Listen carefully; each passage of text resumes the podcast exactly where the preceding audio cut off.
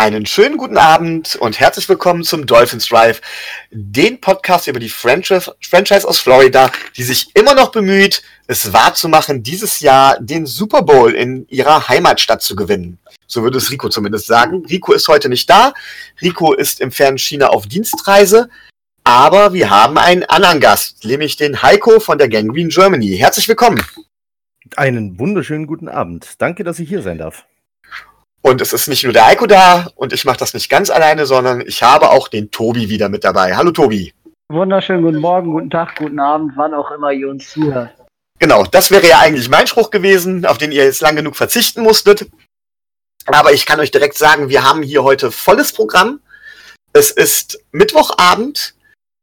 Ähm, ja, und ich denke mal so von wegen kurz nach Mitternacht, Donnerstag werden wir vielleicht fertig sein, denn es gibt jede Menge News. Aber bevor wir damit anfangen, würde ich gern zuerst mal dem Heiko die Gelegenheit geben, sich selbst vorzustellen, die Gangrene Germany vorzustellen und alles, was so dazu gehört. Heiko.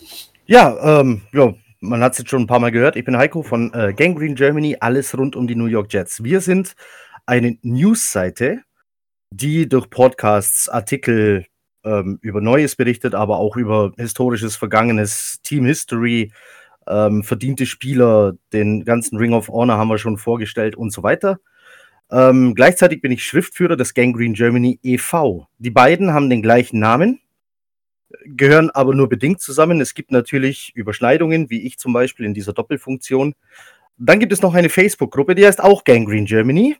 Ähm, die ist äh, vollkommen unabhängig. Da darf jeder rein, der irgendwie Jets-Fan ist, Sympathisant ist, ähm, ja, wir sind also grottenschlecht, was Kreativität in der Namensgebung angeht. Das heißt einfach, alles Gangrene Germany hat irgendwie nichts miteinander zu tun, aber wird von den gleichen Leuten betrieben.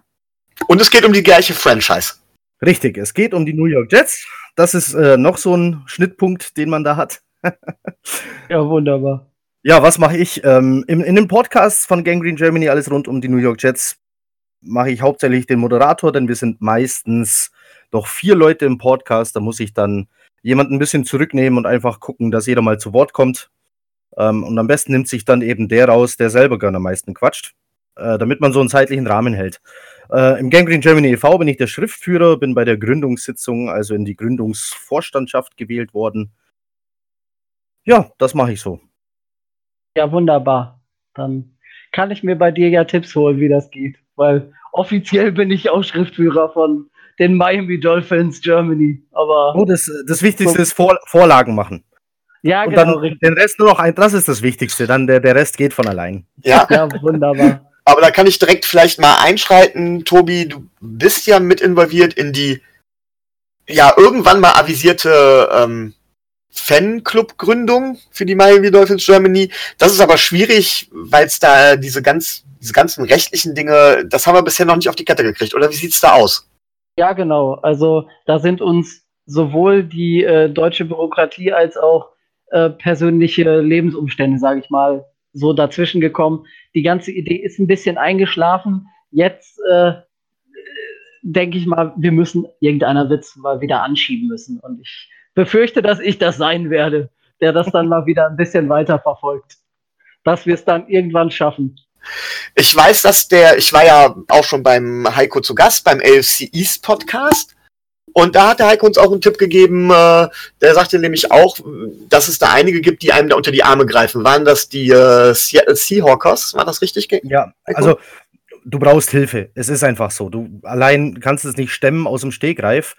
Ähm, diese Gründungssitzung zu veranstalten, Leute einzuladen und sich irgendwo zu treffen, ist noch die kleinste Hürde. Du brauchst eine, eine Satzung, die für dich und deinen Verein passt. Äh, du musst wissen, willst du ähm, ein gemeinnütziger Verein sein oder nicht, du musst die Vor- und Nachteile abwägen und diese Versammlung abstimmen lassen. Ja, und diese, diese Satzung muss dann eben, wenn du die beim Amtsgericht einreichst, ja, dann muss die durchgehen. Bei uns hat das tatsächlich beim ersten Mal nicht funktioniert. Wir mussten nachträglich abändern äh, in einem Wahnsinnsakt, also ohne nochmal eine Sitzung machen zu müssen mit Leuten, die über die ganze Republik verteilt sind. Genau, das ist das. Also, das ist kompliziert. Wer uns sehr geholfen hat, sind die German Seahawkers, weil die natürlich nicht nur Erfahrung haben, sondern bei der Anzahl, die die stemmen müssen an Leuten, haben die natürlich auch Ahnung von Organisation und so weiter. Und ähm, ebenfalls sehr geholfen haben uns die German Titans e.V. Äh, die waren ebenfalls noch nicht lange gegründet, als wir das gemacht haben. Also uns gibt es jetzt seit einem Jahr als EV. Äh, und bei denen war dann ebenfalls noch alles frisch und deswegen konnten die ähm, direkt Antwort geben. Und das tun sie auch sehr gerne, wenn man sie fragt. Also ja. die beiden kann ich auf jeden Fall hervorheben, da die haben sehr geholfen. Danke für den Tipp, aber äh, äh, was wir sogar schon haben, ist, äh, die Satzung haben wir sogar schon. Das, äh, ne, also die haben wir auch geschrieben. Nur wenn du sagst, kann sein, dass die beim ersten Mal nicht durchgeht, dann weiß ich, was zu tun ist und dann sind wir darauf vorbereitet. Dann danke ja. erstmal dafür. Dann so. musst du nur noch einen Ort finden, wo möglichst viele Leute Platz haben, übernachten können, eventuell Einladungen schreiben und dann kann es eigentlich losgehen. Ja, wunderbar. Also ich wünsche euch viel Erfolg dabei. Es ist, es lohnt sich. Ja, also wie gesagt, es ist ein bisschen eingeschlafen in letzter Zeit, aber ich gucke mal, ob ich die Jungs und Mädels nochmal aktivieren kann. Genau, vielleicht können wir es durch diesen Podcast wieder auf den Weg bringen.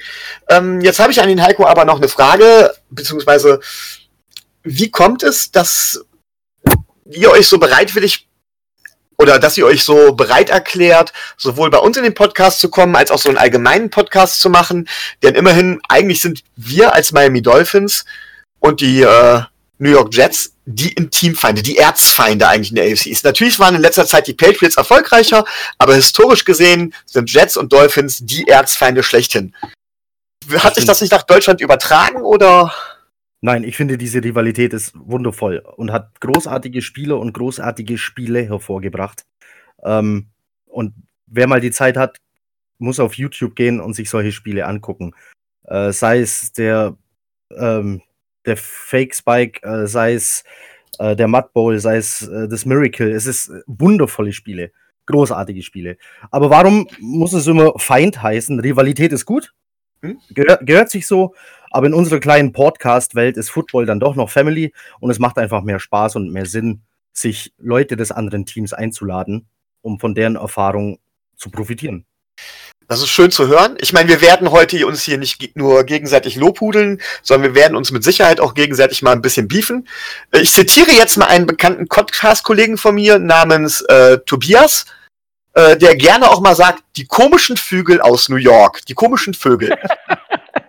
Habt ihr für uns eigentlich auch so einen Spitznamen oder solche Begriffe? Man sagt einfach komische Meeresbewohner, ist äh, ganz beliebt, natürlich. Äh, witzigerweise kommt auch immer wieder der Begriff Fische, was äh, natürlich äh, jeder Biologe wird sich jetzt äh, die Hände über den Kopf zusammenschlagen. Ja, was will man erwarten? In New York haben die keine Ahnung davon. Ja, das stimmt. Äh, man, man, man, kann, man kann vielleicht äh, so in dieser Saison auch sagen, viele, äh, viele Medienvertreter äh, äh, bezweifeln ja, dass, dass Miami in diese, diesem Jahr überhaupt eine Footballmannschaft ist. Habe ich auch schon gelesen. Gut, jetzt haben wir uns ein bisschen kennengelernt. Ähm, jetzt konnten unsere Hörer uns ein bisschen kennenlernen. Dann fangen wir, würde ich doch mal sagen, mit den News an. Und bei den News geht es natürlich in der Hauptsache um die Miami Dolphins, was nicht heißt, Heiko, dass ich nicht, äh, dass ich es nicht auch in Ordnung finden würde, wenn du etwas dazu sagen würdest. Ja, wenn mir was Sinnvolles einfällt, sehr gern. Wir fangen direkt mit, einem, mit einer News an, die mir relativ wehtut, denn wir haben Nick O'Leary entlassen. Meiner Meinung nach der beste Tight End, den wir im Roster hatten ähm, und haben im Gegensatz dafür Clive Warford wiedergeholt, der schon vor der Saison bei uns eigentlich durchgefallen war. Das ist jetzt mal so kurz zusammengefasst. Tobi. Ja, er hat äh, bei uns das, äh, das äh, Trainingscamp mitgemacht, hat dann aber ähm, den, den, die Roster-Reduzierung nicht mitbekommen. Ähm, was ich zu O'Leary vielleicht sagen möchte, äh, er war auf jeden Fall der kompletteste unserer Ends weil ähm, Gesicki mag im Fangen ein bisschen besser sein, Smiley mag vielleicht im Blocken ein bisschen besser sein, aber das, was so der traditionelle End ist, der beides kann, das hat Nick O'Leary schon am besten gemacht. Offiziell heißt es dazu, ja, wir mussten, ne, weil um einen Roster-Spot frei zu machen, mussten wir einen gegen lassen, gehen lassen, da ist die Wahl dann auf O'Leary gefallen. Ähm, wenn man einen Tight entlassen möchte, kann ich es in dem Sinne nachvollziehen, weil die anderen Second-Year-Rookies sind. Aber rein sportlich sehe ich das Ganze ein bisschen kritisch. Also ähm, weil er eben halt auch gute Leistungen gezeigt hat und halt immer solide das gebracht hat, was man von ihm erwartet hat. Heiko, wenn ich das richtig mitbekommen habe, war Clive Walford auch mal bei euch. Ja, aber nicht relevant. Also, ähm, der war zweimal bei den Jets. Aber immer in einer Zeit, in der man keinen Football spielt. Ja, Preseason halt. Also, äh, ich kann, wenn man Wolford bewerten will, dann muss man es wahrscheinlich an seiner Zeit in Oakland tun. Ich sehe ihn als absoluten Camper, die eigentlich. Also, ich verstehe das nicht. Gebe ich ehrlich zu. Leistungsmäßig macht es für mich keinen Sinn. Tobi, macht es für dich irgendeinen Sinn leistungsmäßig? Also, wie gesagt, sportlich, ähm, ich will sie jetzt nicht unbedingt vergleichen, aber ich halte Nick O'Leary für den besseren Titan. Da, davon mal ganz abgesehen. Also, weiß ich auch nicht so genau, was das soll. Okay, dann haben wir als nächstes Crawford gesigned. Tobi, kannst du zu dem irgendwas sagen?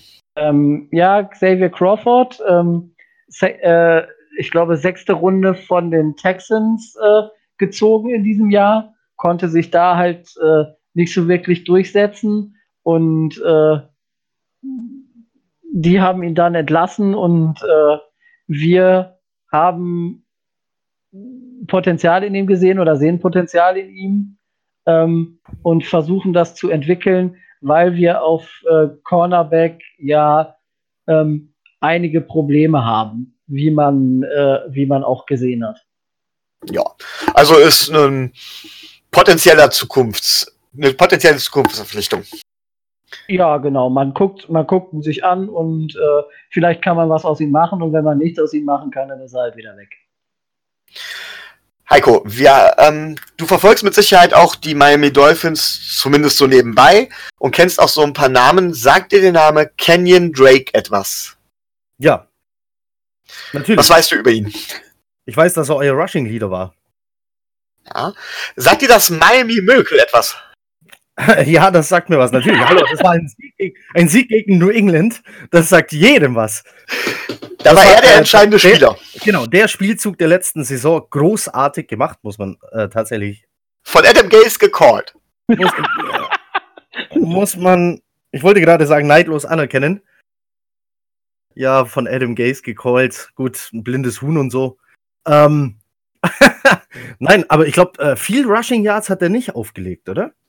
Dieses Jahr nicht. Tobi, wie sie, bewertest du seine Leistung dieses ähm, Jahr?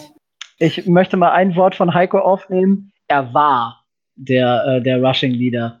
Ähm, das stimmt, äh, jetzt sehe ich es gerade. 174 Yards. Und damit, damit Rushing Leader des Teams. Das ist, äh, also zu Fuß geht bei euch nicht viel. Nee, da, da geht dieses Jahr äh, wirklich überhaupt nichts. Und äh, seinen, Star seinen Starting-Posten hat er ja äh, jetzt vor drei Spielen an Mark Walton verloren. Er wird, äh, oder er wäre nach der Saison Free Agent geworden, hat wohl ein äh, Vertragsangebot, was ihm die Miami Dolphins unterbreitet haben, äh, abgelehnt. Und äh, spätestens da war klar, dass die Zeit für ihn in Miami zu Ende geht. Und ähm, Miami, er hatte halt auch relativ offensiv in der Woche vor, äh, vor der Trade Deadline äh, ihn ins Schaufenster gestellt und äh, die Cardinals haben einen, haben was dafür bezahlt, irgendwas und äh, dann war klar, dass er, äh, dass er gehen würde. Es waren ja Detro Detroit und äh, die Titans, glaube ich, auch noch im Gespräch, aber er ist dann letzten Endes zu den Arizona Cardinals getradet worden. Bevor ich über die Auswirkungen sprechen würde, ähm, würde ich nochmal gerne über den Trade genauer sprechen. Und zwar heißt es, wir bekommen einen Sechstrunden-Pick, der auch ein Fünftrunden-Pick werden, gehen, werden kann. Wie soll das gehen, Tobi? Ähm, das ist abhängig von äh, den Leistungen, die Kenyon Drake jetzt in dieser Saison noch ähm, in Arizona zeigt. So genau weiß man das natürlich äh, von außen nicht. Es könnte sein, dass es rein um äh, Einsätze geht oder Snaps oder Yards oder oder oder oder. Ich habe äh, heute noch mal nachgeguckt. Derzeit bekämen wir für ihn äh, Pick 192. Es kann aber noch Pick 142 werden. Immer in An- und Abführung, weil da ja noch die Compensatory Picks dazukommen. Okay, wobei bei besserer Leistung werden die Cardinals auch später picken. Das äh, stimmt auch wieder. Äh, muss man ja auch mal ganz klar sehen. Ähm, ich sehe den Trade positiv, denn ich bin der Meinung, dass Running Backs in der heutigen Zeit generell überbewertet werden. Ich glaube, dass man keinen First- oder Second-Round Running Back mehr braucht, dass man mit einem Dritt- oder Fourth-Round Running Back bei vernünftigem Scheme und vernünftiger O-Line sehr, sehr weit kommen kann. Er hätte auf jeden Fall cashen wollen. Ähm, es tut mir menschlich leid, dass wir ihn verloren haben, aber sportlich, glaube ich, ist er zu ersetzen. Jetzt ist es ja so, dass auf die Dolphins in den Medien immer gern draufgehauen wird. Ähm, und ich kann mir schon die Schlagzeilen vorstellen, als, als es um den Drake-Trade ging. Heiko, was hast du denn gedacht, als das, oder was denkst du jetzt, wo du das gehört hast, dass Drake uns verlassen hat, unser Rushing-Leader? Naja, aber gut, Rushing-Leader ohne Impact. Also wenn du einen Spieler ohne Impact abgibst, was soll's, jetzt mal ehrlich. Also na klar kann man auf die Dolphins einhauen und äh, tanken und absichtlich verlieren. Und äh, da gehe ich übrigens gar nicht mit, ähm, muss ich auch sagen. Aber nee, tue ich tatsächlich nicht. Also klar nimmt man in Kauf, Spiele zu verlieren, weil man einen Kader aufs Feld schickt, den man ausgedünnt hat, um ein längerfristiges Ziel zu erreichen. Wenn man das so formuliert, klingt es nämlich auf einmal ganz anders, wie die tanken und verlieren absichtlich. Meine Meinung, meine also, Meinung. Das ist äh, eine, eine Frage der Rhetorik hier. Ja, ja tatsächlich. Ja, ja. Also es ist eine Frage der Semantik. Wir haben über diesen Tanking-Begriff schon groß und breit diskutiert. Und da ich die letzten beiden Wochen nicht da war, würde ich gerne mal meine, meine Meinung sagen. Ähm, es ist halt so, dass das Team schlecht gemacht worden ist. Sie hätten ein besseres Team aufstellen können. Kein Siegerteam, aber ein besseres Team. Und ihnen ist klar, dass sie verlieren werden und das ist auch vollkommen in Ordnung für sie, damit sie einen frühen Pick, einen möglichst frühen Pick im nächsten Draft haben. Und das ist laut Definition Tanking, aber, und das ist es für mich ganz wichtig, es ist kein Betrug, denn das macht jeder Verein im Rebuild. Ja, genau. Und äh, ich unterscheide halt den Rebuild, den Miami macht, vom Tanking, was die großartigen Medien in Deutschland mit den drei großen Buchstaben uns äh, des Öfteren in der letzten Zeit immer vorwerfen, dass äh, die Spieler auf den Platz gehen, unter anderem auch Drake, und Dinge absichtlich schlecht machen. Und das ist Schwachsinn. Ach, äh, äh, ähm, redet man dann hier von dem fallen gelassenen Ball, Ball bei der Two-Point-Conversion zum Beispiel? Äh, zum Beispiel. Ähm, oder dem also Fumble also, gegen die Cowboys. Das, oder, passiert, oder, das, oder. passiert das einem anderen Team? Ähm, bei einem anderen Spielstand zu anderer Zeit kräht erstmal kein Hahn danach. Ich bin mir aber ziemlich sicher, dass es einmal pro Spieltag passiert. Okay, wenn, wenn, äh, alle zwei Wochen, ja. Du hast einen, du hast einen Screen Pass, der Running Back dreht sich zu spät oder der Ball kommt wie ein Geschoss da an. Ähm, wir hatten, bevor wir die Aufnahme gestartet haben, hatten wir es ja kurz von Ryan Fitzpatrick und den Raketen, die der da teilweise abfeuert. So, und dann lässt es so, dann lässt es so ein Ding mal fallen. In dem Fall ging es um den Sieg oder Niederlage. Ähm, hat jemand danach gekräht, als bei den Jaguars ging es auch um Sieg oder Niederlage, die geben Fournette den Ball, Fournette kommt nicht in die Endzone, hat auch keiner gesagt, Fournette verliert mit Absicht. Ja, das ist äh, Leonard genau. Fournette. Ja, also, ach, nee, er hat den Ball fallen lassen. Jetzt mal die Gründe egal. Ihr habt den abgegeben. Als Rushing Leader. Mit 174 Yards hatte der keinen Impact aufs Spiel. Also gib ihn ab. Und such dir, such dir im nächsten Draft und in der Free Agency jemanden, der es genauso gut oder besser kann. Ähm, Micho hat es gesagt, in der dritten Runde kannst du jemanden bekommen. Camara war ein Drittrunden-Pick. Ich glaube, David Johnson war ein Drittrunden-Pick. Ich glaube, Le'Veon Bell war noch später. Ja, genau. Also, da krähen wir auch nicht so nach. Wir haben aber noch andere Neuigkeiten. Unser wohl mittlerweile bester Spieler Xavier Howard ist auf IR und damit ist die Saison für ihn beendet. Tobi, wie weh tut das? Ähm, es würde mehr weh tun, wenn die Gründe, weswegen, weswegen er auf IR äh, steht, ACL, M, MCL, was auch immer, also eine schwerwiegende, extrem extreme Verletzung wäre. Dem Vernehmen nach ist es das wohl nicht und ähm, man geht jetzt einfach auf Nummer sicher und äh, zieht, äh, zieht die Gesundung vor, damit er im nächsten Jahr wieder komplett äh, fit an den Start geht. Kommentar so. war, weil es diese Saison sowieso noch nichts bringen würde. Äh, das steht so zwischen den Zeilen, ja. Heiko, Xavier Howard auch in New York im Griff? Natürlich. Äh, also, den, den kennt man über die ganze Liga. Also, wenn du den Namen nicht kennst, ähm, ich glaube, den kennen auch Leute, die sich nicht intensiv mit den Dolphins beschäftigen oder intensiv mit Defense-Spielern. Äh, Xavier Howard ist ein Wahnsinns-Cornerback. Vielleicht sogar Top 10. Ah, vielleicht mutig auf Cornerback, aber ähm, ganz weit vorne mit dabei. Und man hat es gegen Pittsburgh gesehen. Ihr kommt ja nachher noch intensiver auf das Spiel zu sprechen. Ähm, was mir aufgefallen ist, ist zum Beispiel Juju Smith-Schuster eine ganze Halbzeit ohne Big Play, außer eins. Da hat er die Seite gewechselt, dass er weg ist von Xavier Howard. Also, ähm, da wo Xavier Howard ist, da wo er ist, ist hoffentlich normalerweise kein Big Play. Und er hat nicht mehr die Stats wie letzte Saison, aber das liegt daran, dass die Quarterbacks ihm aus dem Weg gehen. Und dass seine Nebenleute natürlich dementsprechend äh, reduziert wurden. Aber da kommen wir gleich auch noch zu. Ja, aber das, das, das willst du ja eigentlich. Also, wenn dein Cornerback keine Tackles auf dem Konto hat, dann heißt das, der Ball war nicht in seiner Nähe. Und das, das ist, ist, ja. Richtig. Ja, genau. Also im Idealfall willst du ja das. Ja, genau. Du willst du die größte Waffe des Gegners einfach dicht machen, zustellen, dass der Quarterback sich dreimal überlegt, ob er da drauf wirft. Genau, die Chats würden sagen, Revis Island ist das, ja, die einsame Insel, wo der Re äh, Receiver sitzt und äh, ja, nichts tut oder genau. nichts tun kann. Und das macht Xavier Howard und das macht er gut. Ähm,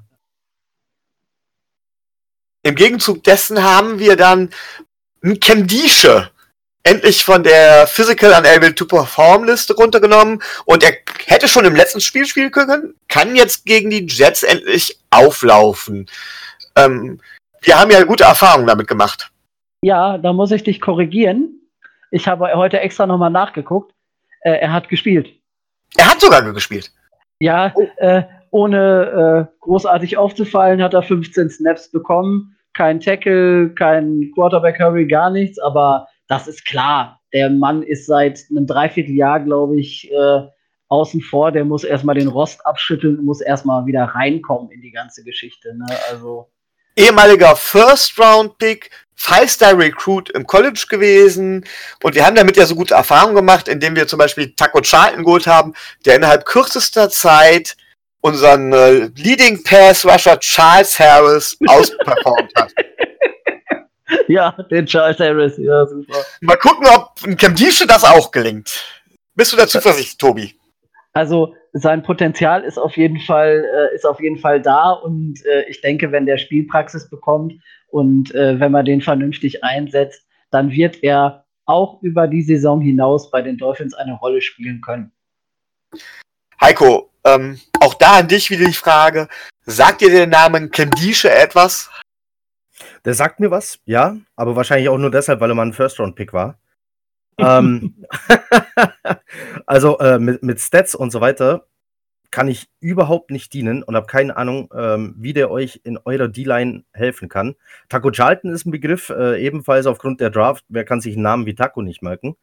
Also, ähm, klar. Tobi, vielleicht klärst du Heiko kurz auf ähm, viereinhalb Sacks, glaube ich, im letzten Jahr in zehn Spielen. Von daher, da, da liegt auch, äh, liegt auch so ein bisschen seine Stärke im, äh, im Pass Rush. Und er muss jetzt halt das System neu lernen und äh, ich denke, es wird ein bisschen brauchen, aber so, wir gehen ja jetzt in die zweite Saisonhälfte. Ich denke, dass er da hoffentlich genauso genauso einen Impact hat, wie den, äh, wie den Taco Charlton hat. Aber selbst wenn das nicht so ist, er hilft auf jeden Fall weiter, weil auch äh, in der D-Line ist, wie Heiko schon sagt, alles relativ runter reduziert. Ne? Da, Spielt ihr 3-4 oder 4-3? Äh, weder noch, wir spielen so ein Hybridsystem. Wir passen ah, ja, das immer so ein bisschen an. Ja, dann habt ihr das gleiche Problem wie wir. Ähm, ihr, habt, ihr, habt, ihr habt also weder für das eine System noch für das andere genug Leute und deswegen mixt man. Also ja. so, ist, so, ist, die Begründung bei uns. So ungefähr. Also nicht, nicht offiziell. ich glaube, Greg Williams hat sich nie hingestellt und gesagt, ich habe die Leute dafür nicht, sondern er hat gesagt, ich spiele so, äh, wie es die gegnerische Offense fordert. Äh, Nick Mdische ist Tackle, oder? Kommt also eigentlich durch die Mitte. Äh, ja, kann aber beides. Kann okay. Tackle und Endspiel. Und wird bei euch welche Rolle eher einnehmen? Ich denke eher, ich denke eher Tackle. Und Devin Gottschall wahrscheinlich ins zweite Glied verdrängen. Ähm, nee, würde ich nicht sagen. Ähm, man hat den Gottschall auch schon äh, in der Preseason als End getestet. Also ich denke, dass man da ein bisschen verschieben wird. Wobei ich Heiko ganz kurz widersprechen müsste. Gerade die Verpflichtung von Flores, da haben wir uns ja in der Defense ein neues Scheme erhofft. Und ähm, es gibt ja durchaus die Möglichkeit zu sagen, man spielt je nach Situation 4-3, 3-3, teilweise 5-2. Und halt eben braucht man dafür Personal, das sehr, sehr flexibel ist. Und da könnte er dann dementsprechend auch eine Rolle spielen. Nicht unbedingt, weil wir zu wenig haben, sondern ganz einfach, weil es so Sinn sein muss. Und wenn sich gerade alle Zuhörer fragen, warum ich so stocken spreche, ich habe ein kleines technisches Problem und höre mich immer irgendwie mit drei, vier Sekunden Zeit versetzt. Ähm, das ist etwas nervig. Ach also ja. du, wartest, du wartest immer, bis dein Echo dich eingeholt hat. So ungefähr. Ja. Beziehungsweise ich falle mir selbst ins Wort. Ja, vielleicht, vielleicht möchte der ein oder andere Kritiker auch sagen, du hörst dich selbst gerne reden. Entschuldigung, aber da musste sein. I asked for it. Ja, so ungefähr. ja. Ähm, ganz, ganz kurz Frage von mir zu eurer ja. D-Line. Ähm, ich werde nämlich natürlich mit dieser Aufnahme Werbung auf unserer Seite machen und wir sparen uns dafür, äh, einen eigenen Podcast zu machen. Deswegen nütze ich die Chance, euer Wissen zu nutzen. Taco Charlton habt ihr geholt von Dallas. Die haben den relativ früh gedraftet, meine ich. Und irgendwie passt er da nicht rein. Wie schlägt das sich bei euch? Richtig Super. gut. Ja. Ich glaube, erster Auftritt und gleich ein Sack hingelegt, meine ich. Ähm, ich glaube, fünf Spiele, vier Sacks inzwischen, ne? Ja, er hat auf jeden Fall schon mehr Sacks und Tackles als Charles Harris, unser First Rounder, in seiner kompletten NFL-Karriere. Ja, er hat meine Bold Predict Prediction zerstört. Wer, Taco oder Charles? Äh, beide. beide. Ich habe ja auf den großen, äh, das große Breakout hier von, äh, von Charles Harris gesetzt. Naja, aber ne, war wohl nichts. Dazu muss ich sagen, dass ich schon ein Gegner davon war, ihn zu draften. Ja, das hast du von Anfang an gesagt. Ja, irgendwie, weiß ich nicht. Aber Tobi, du bist endlich erhöht worden. Seit zwei oder drei Jahren forderst du endlich einen Veteran Cornerback. Und jetzt ja. haben wir ihn geholt. Naja, also ähm, bedingt. Wir haben im Trade nochmal groß zugeschlagen am letzten Tag und haben uns äh, von den LA Rams Akib Talib geholt. Ähm, der Name wird jedem von, jedem von euch was sagen. In Miami gibt es auch gute Goldketten, von daher. Ja, äh, genau. Gold, Goldkettenträger werden sofort nervös. Ja, natürlich. Äh, Crabtree spielt ja nicht mehr, von daher ähm, kann man das auch beruhigt machen das Problem bei Akib Talib äh, ist, ähm, man hat ihn nicht äh, aus sportlichen Gründen geholt. Oder zumindest nicht in erster Linie. Weil er steht auf IA und er könnte frühestens in Woche 15 äh, wieder reaktiviert werden. Aufgrund der Tatsache, dass Miami aber auch noch andere Spieler auf IA hat, die man vielleicht früher reaktivieren wird, denke ich mal, er wird in dieser Saison keinen Spiel mehr für Miami machen. Ob er danach seine Karriere beendet, wie viele mutmaßen, und ob er überhaupt irgendwann mal einen Snap für Miami spielt, ist daher extrem fraglich. Die Frage deswegen, warum hat man das gemacht? Warum hat man ihn geholt? Warum holt man einen Spieler, den man, ich glaube, 4,2 Millionen an äh, Salary noch äh, bezahlen muss? Die Lösung ist relativ einfach die LA Rams haben ähm, auf den Trade noch was draufgepackt und zwar einen Fünftrunden-Pick. Bekommen dafür zurück von Miami einen Siebtrunden-Pick 2022. Also man könnte es so formulieren, so wie es die Experten auch gleich gesehen haben. Miami hat sich einen weiteren äh, Draft-Pick äh, gekauft in dem Sinne, mehr oder weniger. Es gab eine Franchise, die hat das schon mal so ähnlich gemacht, nur hat sie sich dadurch einen Zweitrunden-Pick gekauft. Und zwar waren das die Cleveland Browns, als sie den Vertrag von Brock Osweiler aus äh, Houston übernommen haben. Ja, genau, richtig. Da war es zwar, da war es zwar wesentlich mehr Geld, aber ähm, es ist auch ein wesentlich höherer Pick. Ja, genau. Es ist das gleiche Prinzip. Ähm, bei den Rams, ähm, ganz kurz, äh, da steht einfach nur äh, dahinter, ähm, dass man den Cap Space braucht, um äh, verdienten Spielern, die man äh, geholt hat, und talentierten Spielern längerfristige Verträge geben will, um das in die, äh, um das unter die Salary Cap zu pressen. Ich glaube, ihr wisst äh, alle, von wem da die Rede ist. Ja.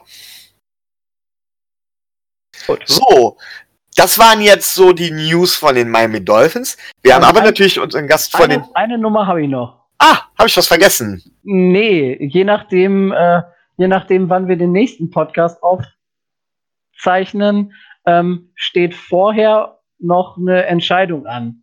Ähm, wir haben nämlich noch einen anderen Spieler auf PUP. Das ist äh, Kodrea Tankersley, unser Third-Year-Rookie äh, auf Cornerback. Und ähm, er sagt selber, dass er fit ist und die Franchise muss sich bis zum 6. November entscheiden, ob sie ihn von der POP aktivieren, ob sie ihn für die Saison raus, äh, rauslassen oder ob sie ihn ganz, äh, ganz entlassen. Also da steht noch keine Entscheidung fest, aber die Entscheidung steht an. Es wundert mich, dass das überhaupt eine Frage ist. Es ist ein junger Spieler, der jetzt lange ausgesetzt hat, der braucht Spielpraxis, der braucht Erfahrung, so dass wir am Ende der nächsten Saison beurteilen können, ob wir ihn behalten wollen. Ich denke, man wird äh, entweder Xavier Crawford oder einen von den anderen Cornerbacks dann wieder gehen lassen und äh, Tankersley aktivieren. Aber ihr könnt mich in einer Woche steinigen, wenn das nicht so ist wie gesagt, es gab, das waren die News der Miami Dolphins, aber wir haben auch einen Gast der Gangrene Germany da. Und da gab es mit auch einige News, gerade an den Trade Tag. Und der bekannteste News war wohl, da ist etwas Historisches passiert. Das erste Mal haben die beiden Franchises aus New York miteinander getradet. Heiko, was ist da passiert? Leonard Williams ähm, wurde zu den New York Giants geschickt für, ich weiß es gar nicht mehr auswendig, äh, einen Drittrunden- und einen Fünftrunden-Pick. Der Fünftrunden-Pick kann je nachdem, wie er sich schlägt, zu einem Viertrunden-Pick werden. Ähm, wie würdest du das Ganze äh, sportlich einschätzen? Weil äh, ich glaube, es, Leonard Williams war ja, war ja ein äh, relativ hoher Draft-Pick damals und äh, Six overall, ja. Ja, wie würdest, wie hat er sich bei euch gemacht und wie kommt es, äh, erstens, dass man überhaupt wegtradet und äh, wie kommt es, dass man dieses ungeschriebene Gesetz bricht und ihn innerhalb New Yorks dann äh, weiter schickt? Leonard Williams zu beurteilen ist ganz schwer. Der war nicht nur bei mir wahnsinnig beliebt, weil, es einfach ein, ein super Typ ist.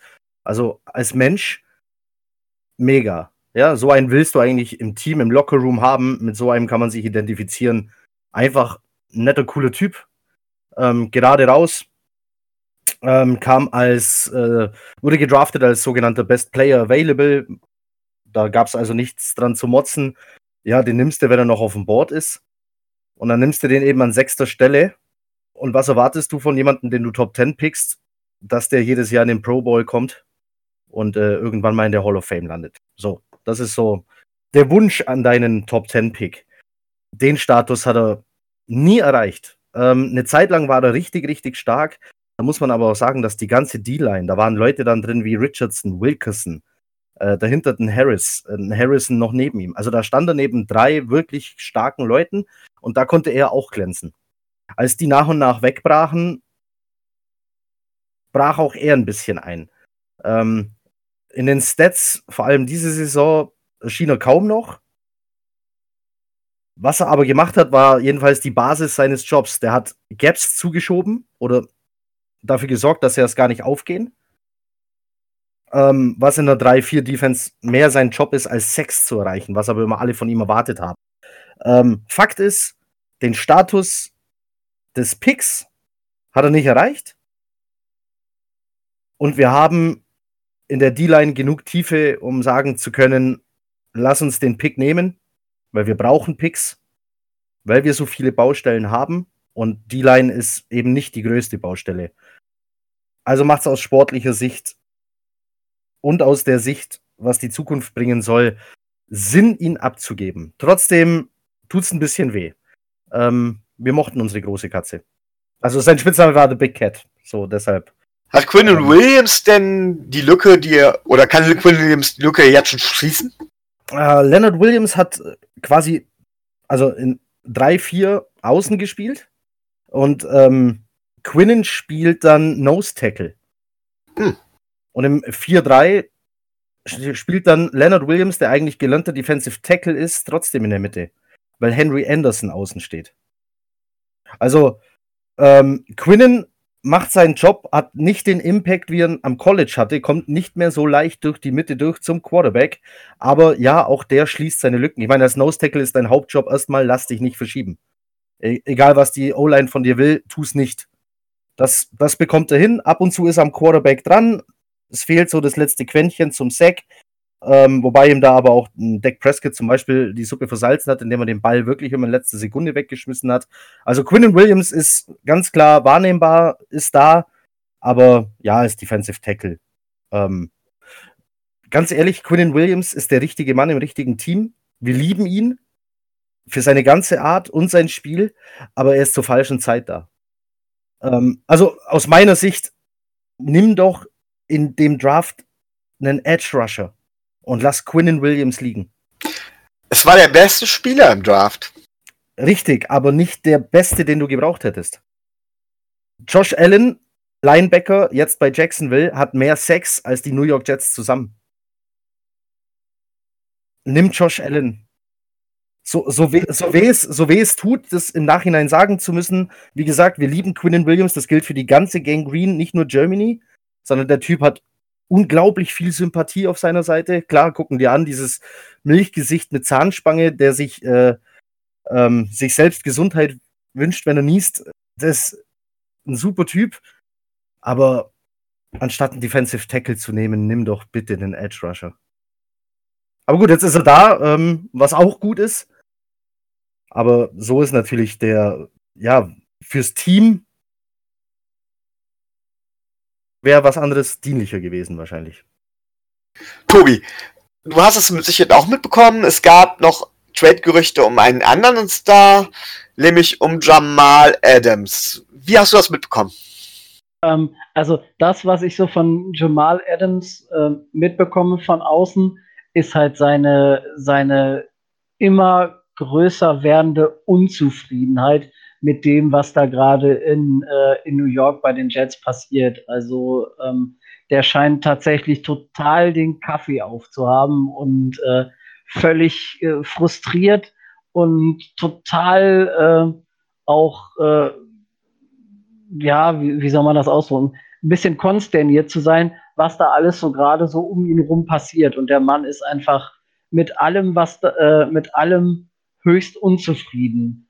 Und ähm, ja, über seine Qualitäten und sein Potenzial müssen wir nicht reden. Das ist ein super Safety. Da, äh, da brauchen wir, glaube ich, nicht lange drüber zu diskutieren. Und er weiß es selber auch, was er kann und was er in der Mannschaft bringen kann. Und ich denke, also das, was ich so, was ich so einschätze, ist, er fühlt sich irgendwie so ein bisschen äh, gerade in New York verloren. So, so wie sich so ein bisschen wie sich Xavier Howard bei uns fühlen, gefühlen könnte. Ne? Ich hätte jetzt den Vergleich mit Richard Jones letzte Saison gebracht. Das wirkt fast so ein bisschen ähnlich.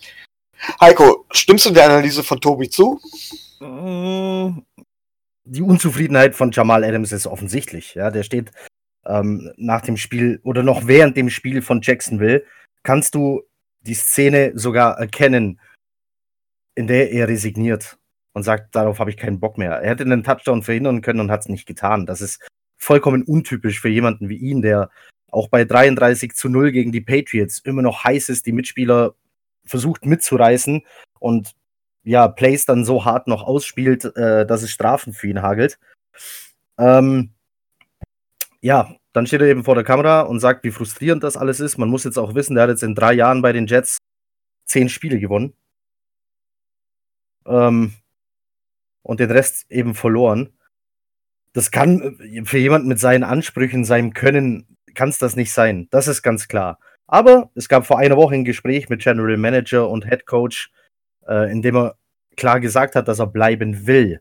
Was natürlich diese ganzen Trade-Gerüchte von gestern, ja, ähm, das war nicht dienlich fürs Klima innerhalb der Mannschaft, sagen wir es mal so. Weil Jamal Adams ja dachte, er soll verkauft werden. Und zwar aktiv. Also, dass Joe Douglas, General Manager der Jets, herumtelefoniert, um ihn loszuwerden. Obwohl eben eine Woche vorhin im Gespräch ganz klar gesagt worden ist, er will bleiben und die Jets wollen ihn behalten. Das hat er natürlich zum Anlass genommen, das bei allen sozialen Netzwerken auch so zu verbreiten. Ähm, kurze Zeit später stand Joe Douglas vor der Presse und sagte, ja, ich wurde angerufen. Ich habe einfach nur den Hörer abgenommen, habe zugehört, habe abgelehnt und wieder aufgelegt. Und das ist, das ist nun mal sein Job als General Manager, zuhören, wenn jemand anfragt, ja. Er hat Nein gesagt. Gerüchteweise wurde geboten von den Dallas Cowboys ein First-Round-Pick, ein Second-Round-Pick und noch etwas obendrauf. Und er hat es abgelehnt. Allein das muss ja schon ein klares Statement sein, dass man Jamal Adams behalten will. Er hat ein klares Statement abgegeben, dass er bleiben will. Also eigentlich alles gut. Ich hoffe nur, die beiden setzen sich jetzt auch an einen Tisch und äh, klären das, was dann da am Dienstagabend deutscher Zeit passiert ist. Angeblich habt ihr auch versucht, euren Deep Thread Robbie Anderson aktiv überall anzubieten. Es gab nur niemanden, der den passenden Preis bezahlt hat. Ist das richtig? Ja, richtig. Äh, anscheinend gab es, also ob, ob hier aktiv war, weiß ich auch wieder nicht. Oder ob äh, nur Anrufe kamen. Aber das beste Angebot war wohl äh, ein Viertrunden-Pick, was den Jets zu wenig war. Hier muss man aber auch sagen, Robbie Anderson abzugeben während der Wide Receiver-Situation der Jets blanker Wahnsinn. Ähm, Robbie Anderson mag ein One-Trick-Pony sein, der einfach nur schnell gerade auslaufen kann. Aber das kann er einfach gut. Und wenn du deinen einzigen Deep Threat abgibst, was willst du denn dann machen? Dann lässt dir nur noch Le'Veon Bell gegen eine Mauer laufen. Was, also, das wäre, also aus sportlicher Sicht wäre das tatsächlich Quatsch gewesen, wenn du noch irgendetwas in diese Saison reißen willst. Also ich habe gehört, dass die Jets tatsächlich so weit nahe dran sind, den Weg der Dolphins zu gehen, den Kader komplett runterzubrechen und einen kompletten Neuaufbau mit zum Beispiel Sam Darnold und Le'Veon Bell in der Offense zu beginnen und den Rest zu verscherbeln. Ähm, ja, waren dann eben gestern auch solche Gerüchte. Also der, der Abend für einen Jets-Fan gestern, die dreieinhalb Stunden, drei Stunden ungefähr bis zur Trade Deadline waren äh, sehr schweißtreibend sehr aufregend. Es fing eben an mit einer Meldung von einem Beatwriter der Jets, Manish Mita heißt der Mann, äh, der gesagt hat, die ähm, Jets gucken, dass sie Le'Veon Bell traden. Jetzt muss man wissen, Manish Mita ist der Inbegriff eines Schmierfinken, der manchmal einfach ins Blaue rät, um mal richtig zu liegen. Und auf den Zug sind dann auch nur Fanseiten angesprungen. Also wir konnten relativ relaxed bleiben, weil alle anderen Journalisten nicht drauf angesprungen sind und das eben nicht bestätigt haben. Also der Omar Kelly von New York. Ach, ihr habt auch so jemand? Ja. Ja, ja. ja. ja, ja. So ein, einfach mal einen raushauen, das ist Manny Schmieter. Manny Schmieter äh, hat übrigens Adam Gaze gefeiert, als er kam und sagte, das ist genau die richtige Verpflichtung und jetzt haut dann wöchentlich in die Pfanne.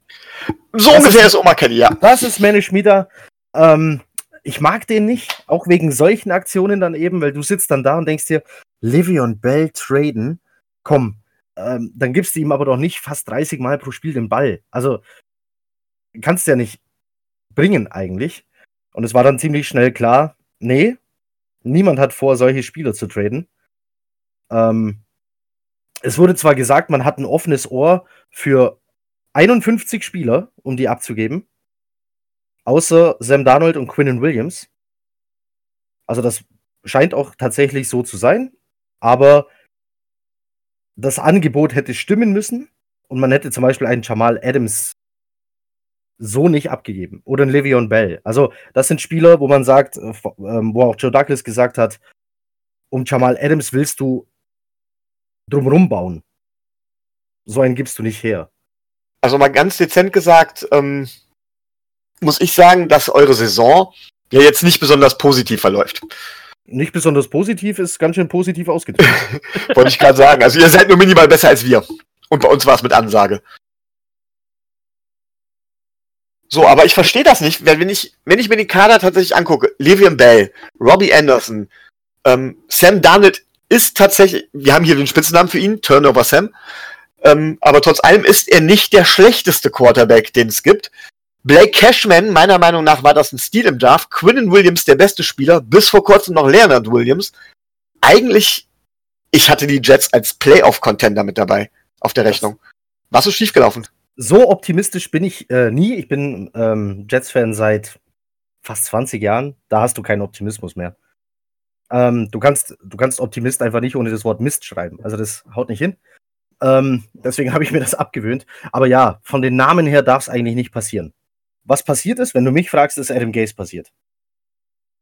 Oh, Tobi, was fällt ja. dir dazu ein? Da fällt mir nicht viel zu ein. Ähm, von den, von den Trade-Gerüchten zu Le'Veon Bell habe ich tatsächlich dann auch über irgendwelche diversen Fanseiten äh, gehört und habe mir dann äh, auch nur gedacht, äh, so, so blöde können die gar nicht sein. Ähm, äh, machen, sie, machen sie mit Sicherheit nicht.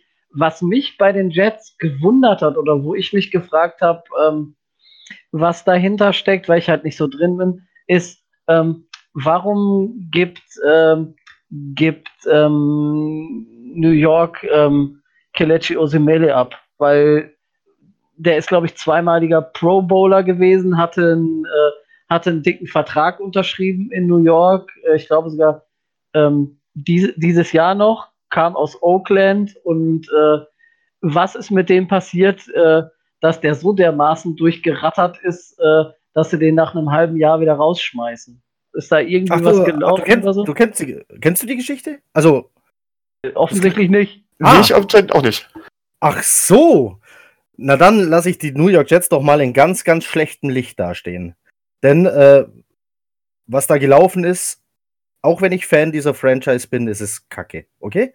Was sie da gemacht haben, ist schlicht und ergreifend Kacke. Osemele kam also aus Oakland, hatte in Oakland ja schon nicht mehr das Potenzial, also nicht mehr die Leistung erreicht, die er schon mal erreicht hatte. Grund war eine Verletzung. Die hat ihn eine Zeit lang außer Gefecht gesetzt. Jetzt war es so, dass seine Schulter nach wie vor schmerzte. Die Ärzte der New York Jets haben also gesagt, hier hast du ein paar Schmerzmittel, geh spielen. Hat er so gut es ging getan und irgendwann hat er dann gesagt, so wisst ihr was, ich halte es nicht mehr aus und ich will keine Schmerzmittel mehr, ich will eine Operation. Natürlich wäre seine Saison dann vorbei gewesen und die O-Line der Jets ist ja sowieso schon unter Durchschnitt. Also haben die Jets-Ärzte gesagt, nee, nee, hier hast du noch mehr Schmerzmittel und Operation machen wir nach der Saison. Irgendwann war es Osemele zu bunt und er hat sich eigene Ärzte gesucht, unabhängige Ärzte und hat sich quasi eine zweite Meinung geholt.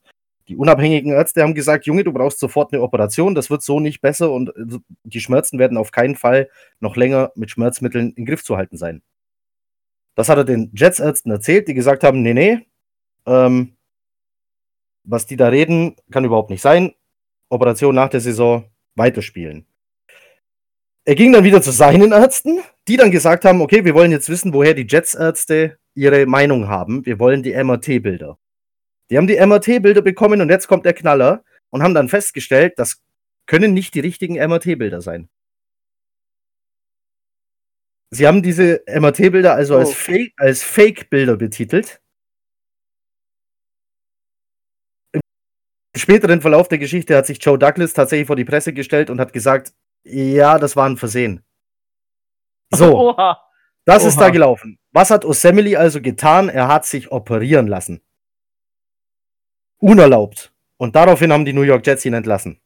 Oh Gottes Willen. Das hört noch nicht auf. Pass auf. Der hat sich operieren lassen und die Jets haben ihn auf dem Injury Report als doubtful gemeldet. Das heißt, eine Chance zu spielen von 20 Prozent. Einen Mann, der gerade, einen Mann, der gerade auf dem OP-Tisch liegt. Oh Mann. So. Äh, dann haben sie ihn noch für jedes Training, jedes Spiel, das er verpasst hat, in seiner unerlaubten Abwesenheit bestraft und haben seine Gamechecks einbehalten. Scheiße. Osemele mit Hilfe seines Agenten und der Spielergewerkschaft leitet rechtliche Schritte gerade gegen die Jets ein, beziehungsweise gegen, die, äh, gegen das Ärzteteam. Und er will, natürlich. Äh, er will natürlich einen Teil von seiner Kohle trotzdem sehen, weil er sagt, das war äh, notwendiger Schritt und kein unerlaubtes Fernbleiben. Ich finde es eine Riesensauerei, dass das ist immer noch ein Mensch. Ja, das ist kein Stück, kein Stück Fleisch, das, mit dem du machen kannst, was du willst. Ja? Das ist leider ein Business. Da kann sich, glaube ich, keine Franchise von freisprechen. Ich glaube, wir haben solche Dinge auch schon erlebt. Wenn sie medienwirksam sind, wird es andersrum gemacht, aber das ist also, leider bitter. Wer den Film an jedem verdammten Sonntag gesehen Genau. hat. Ich glaube, der dran Teamarzt, der da rausgeschmissen wurde, ist jetzt bei den Jets. ähm, anders, anders ist das nicht-. Ja, genau. Äh, anders ist es nicht zu erklären, dass man sowas abzieht. Also die Jets stehen da ganz, ganz schlecht da. Und ich hoffe, dass sie dafür richtig eins drauf bekommen. Und zwar so sehr, dass andere Teams das eine Lehre ist und sowas nicht nochmal passiert. Aber wie soll es denn jetzt bei euch weitergehen? Also plant ihr einen soften Rebuild, plant ihr einen harten Rebuild, plant ihr gar keinen Rebuild? Wir sind ja seit 20 Jahren im Rebuild. wir, wir waren noch nie außerhalb, seit ich Jets-Fan bin, waren wir noch nie außerhalb eines. Wenn, wenn, wenn, du, wenn du irgendwann mal einen Typ hattest, von dem du gesagt hast, das ist unser Franchise-Quarterback, dann war er entweder verletzt oder kacke. ähm, oder, er war dann, oder er war dann sowas wie Mark Sanchez, der irgendwie kein guter Quarterback war, aber es irgendwie geschafft hat, Spiele zu gewinnen und keiner weiß wie. Das ist ja das Wichtigste. Ja, und dann, dann warst du wieder im Rebuild und noch ein Rebuild. Also, da hast du Sam Darnold geholt und solltest ein Team um ihn rumbauen. Im Draft. Also wie gesagt, Sam Darnold man- ja, ist mit Sicherheit nicht der schlechteste Quarterback, aber er hat schon im College immer Turnover-Probleme gehabt und das setzt sich ja bei euch dann durchaus fort. der hatte in den letzten vier Spielen der letzten Saison keinen Turnover und war von den Stats einer der Top 3 Quarterbacks dieser Liga. Da hat er gezeigt, was er tun könnte, wenn alles passt.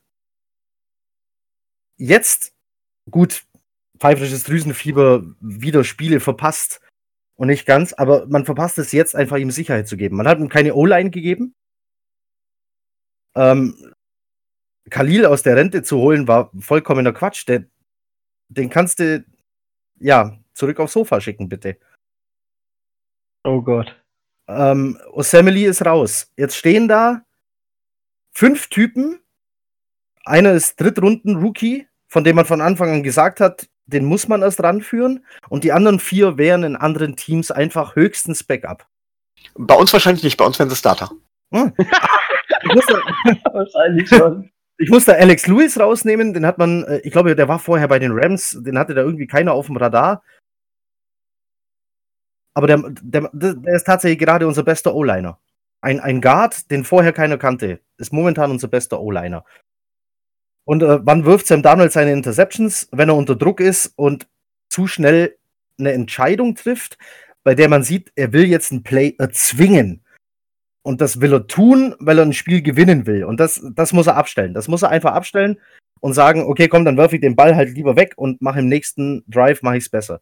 Wobei, ihr müsstet natürlich wesentlich besser in der Offense sein, denn ihr habt einen Offensive Playcaller, der als offensives Genie gilt, ähm, der extrem vielseitig in seinen Screens sein kann. Extrem vielseitig in seinen Screens. Das ist äh, diese Screens, diese Screens werden Le'Veon Bell irgendwann das Leben kosten. Nochmal, wir reden natürlich von Adam Gase. Ähm, Ja, ich persönlich sage, Adam. Gase ist kein schlechter Coach bei uns gewesen. Er hatte allerdings nie die Chance, wirklich seinen, seinen Plan komplett durchzuziehen. Und was ich ihm vorwerfe, ist, er hat wahrscheinlich einen guten Plan, wenn das ganze Team optimal darauf abgestimmt ist. Aber sobald auch nur ein Baustein rausbricht, gibt es für ihn keinen Plan B, beziehungsweise der Plan B heißt Screens. Fertig. Kannst du mir den Plan bitte erklären, weil wir verstehen es nicht. Es ist, es ist jetzt aber auch so, er ist, ja, er ist ja ein Offensive Mastermind. Vielleicht ist sein Plan einfach zu hoch, als dass ihn der normale Football-Fan jemals verstehen könnte. Also tatsächlich haben wir es in der ersten Saison von ihm gesehen, wo er die Offense wirklich geführt hat Der ging mit euch 10-6. und hat uns die Playoffs Genau. geführt. Ja. Ja. Und in der letzten Saison, zumindest zu Beginn, konnte man es sehen, als er tatsächlich über Playdesign Spieler wie Albert Wilson, Jakeem Grant wirklich zu Big Plays gebracht hat. Und kaum fielen da die ersten Spieler aus, gab es ein Screen nach dem anderen und es ging alles dahin. Also es war wirklich, bei uns war es wirklich darauf ausgelegt, über, über Schemes, über aufeinander aufbauende Plays, letztendlich Big, Play, Big Plays zu generieren. Das ist ihm auch gelungen, aber dann, ähm, ja, kaum, kaum fällt ein Spieler aus, gibt er auf und schmeißt alles um und weiß nicht, was er sonst tun soll. Ja, aber ich- warum, warum ist so jemand seit Jahren Head Coach in dieser Liga? Ich, Weil ich, er einen Ruf hat.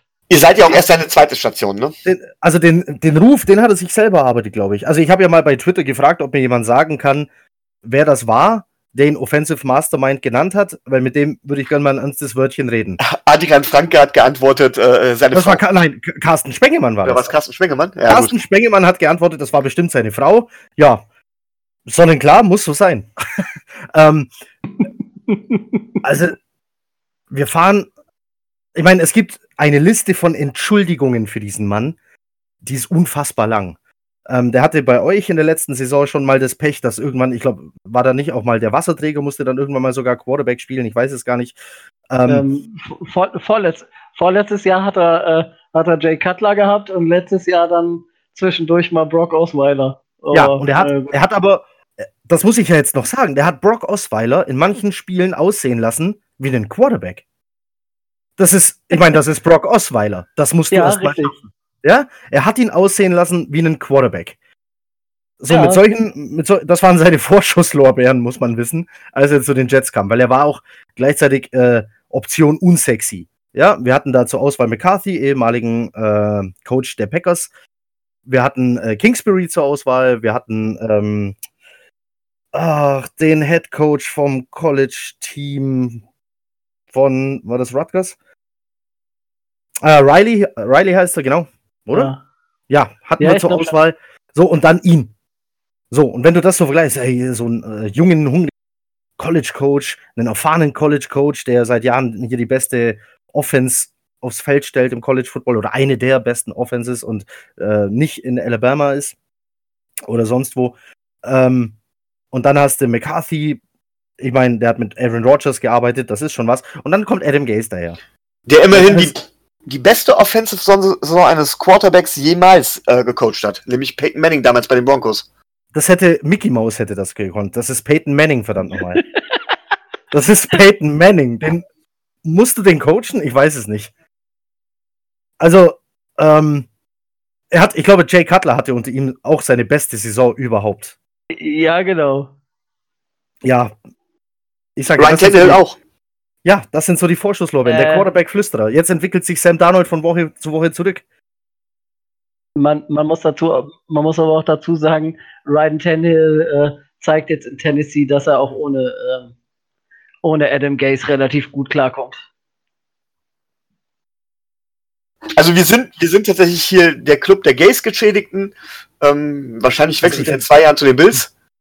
Da, ja, das wäre super. Dann, dann soll er doch die zugrunde richten. Das, das soll, das soll er doch nach New England gehen. Nachfolger von Belichick. Ja, das Also er ist bei uns gegangen, weil er ein Rebuild nicht mittragen wollte, sondern weil er jetzt gewinnen wollte. Das Ja, versucht hat er er jetzt gerade auch mit den Jets. Hat er doch. Ja, ein Sieg. Ja, eben. Ein Ja, mehr. einen hat er. Nein, also es war, Oh Gott. es gibt halt Sachen, die, die verstehe ich bei ihm nicht, ja. Jetzt, okay, er hatte das Pech, dass irgendwann Luke Falk auf dem Feld stand. Das ist ja äh, so sein Ah, Junge. Wunderpunkt bei mir. Das ist, sein, ist das sein Junge? Kann man Ja, das so das sagen? ist ein Charles Harris. Ähm, äh, ich weiß, hält einer von, von euch Luke Falk für jemanden, der in dieser Liga was verloren hat? ich Ja, habe ihn für den Micho. besten Quarterback in der Liga gehalten nach Baker Mayfield. Im Ja, Draft. echt? Ja.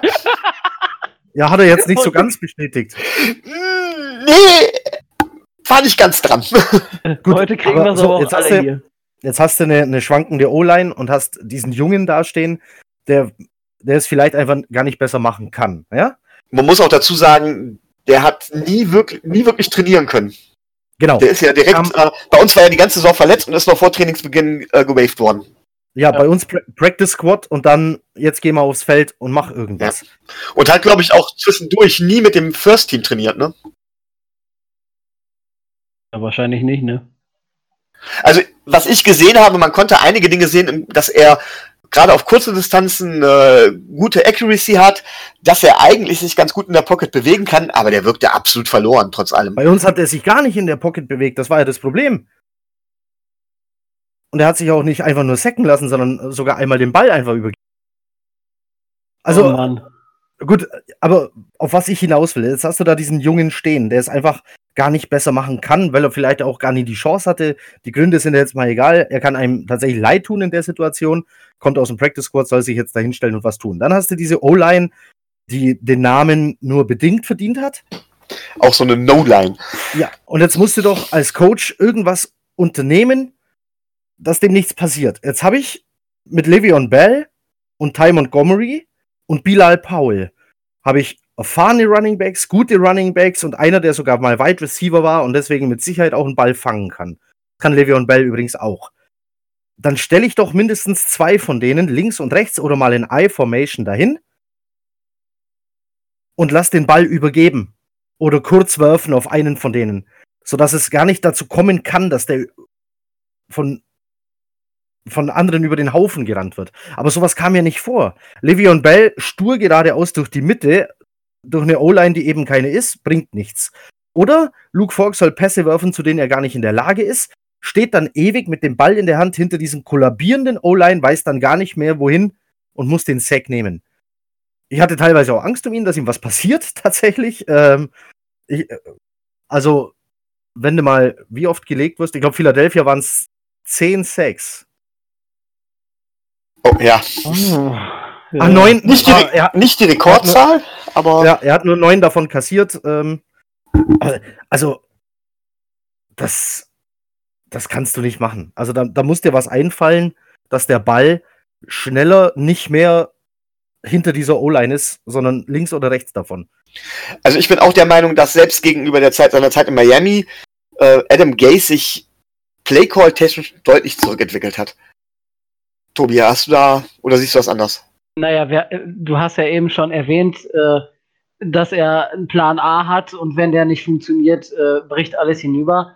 Was man in Miami auch so äh, häufiger gesehen hat, ist, ähm, dass er halt auch eine relativ hohe Meinung von sich hat und meint, er müsste, müsste die anderen Coaches dann durch irgendwelche, weiß, weiß ich nicht was, äh, ja, ich denke, äh, die denken, dass wir das machen, also machen wir was anderes und wenn die das denken, dann das denken, äh, ne, dass er sich einfach überlegen fühlt und die anderen Coaches auscoachen will und das quasi, also selten bis nie funktioniert hat. Und äh, was, was Heiko gerade eben schon so blumig angesprochen hat, um äh, schon mal auf das Spiel ein bisschen vorher zu werden, ganz ehrlich, von den reinen Statistiken her und von dem, was man so sieht, hat New York eine schlechtere Offense als wir. Und das will schon viel heißen.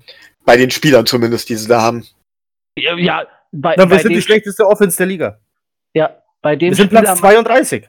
Ja, ja, genau. Bei dem, bei dem Spielermaterial, was da theoretisch zur Verfügung steht, ist das, also ich kann den Frust absolut nachvollziehen, den ihr habt, und äh, ich kann es absolut verstehen, dass ihr einen riesen Hals auf Gays habt. Und ich weiß auch genau, warum das so ist. Ähm, wer sich einen Offensive Coordinator als Bretthalter hält, äh, ganz ehrlich, ähm, ne? Boah, mit, dieser, mit, dieser, mit dieser Mehrfachbelastung geht er mir tatsächlich richtig auf den Sack. Ich habe jetzt zwei Spiele miterleben müssen, dass Sam Darnold, okay, trifft eine Fehlentscheidung, die ganz klar auf seine Kappe geht, Ball landet beim Gegner. Ja? Was passiert dann normalerweise in jedem anderen Team? Quarterback kommt zur Seitenlinie, dann kommt jemand zu ihm, normalerweise Offense Coordinator mit dem Tablet in der Hand, schnappt sich den, setzt sich mit dem auf die Bank, drückt ihm das Tablet in die Hand und dann wird der Spielzug nochmal durchgegangen guck Junge, hier war dein Fehler, das hast du falsch gemacht. Hier hättest du dich in der Pocket weiter zurückbewegen müssen, nach links, nach rechts, Rollout wäre eine Option, bla bla bla. Mach's nicht nochmal. So, dann geht er wieder raus und weiß, okay, ich mach's nicht nochmal. Sam Darnold saß die letzten beiden Spiele einsam und allein auf dieser Bank. Niemand war bei ihm, nicht einmal Spence. Also, äh, wie heißt er denn eigentlich? Äh, Loggins. äh, Loggins. Ja, Jeder, jeder aus Miami, äh, jeder von Miami weiß, wen du meinst. Also, Genau. Okay. So, eigentlich müsste doch Spence dann angerannt kommen mit einem Tablet und irgendwas tun. Irgendwas mit ihm besprechen, reden. Die lassen den Jungen da allein. Guckt euch die Szene nochmal an. Ihr werdet sie kennen. Bin mir sicher, viele haben sich auch drüber amüsiert. I see Ghosts. Das Schlimme ist, der sitzt da allein. Warum sitzt da der da muss, allein? Da ist er ja von den Medien, gerade auch von den Medien hier mit den drei Buchstaben ne, in Deutschland, äh, so Ja. ordentlich äh, dazwischen genommen worden, was absolut sinnlos ist. Das ist eine allgemeine Redenwendung, das sagen zigtausend Quarterbacks. Ähm, da gibt's keinen Grund drüber zu lachen, sich drüber lustig zu machen oder sonst irgendwas, das ist vollkommen normal.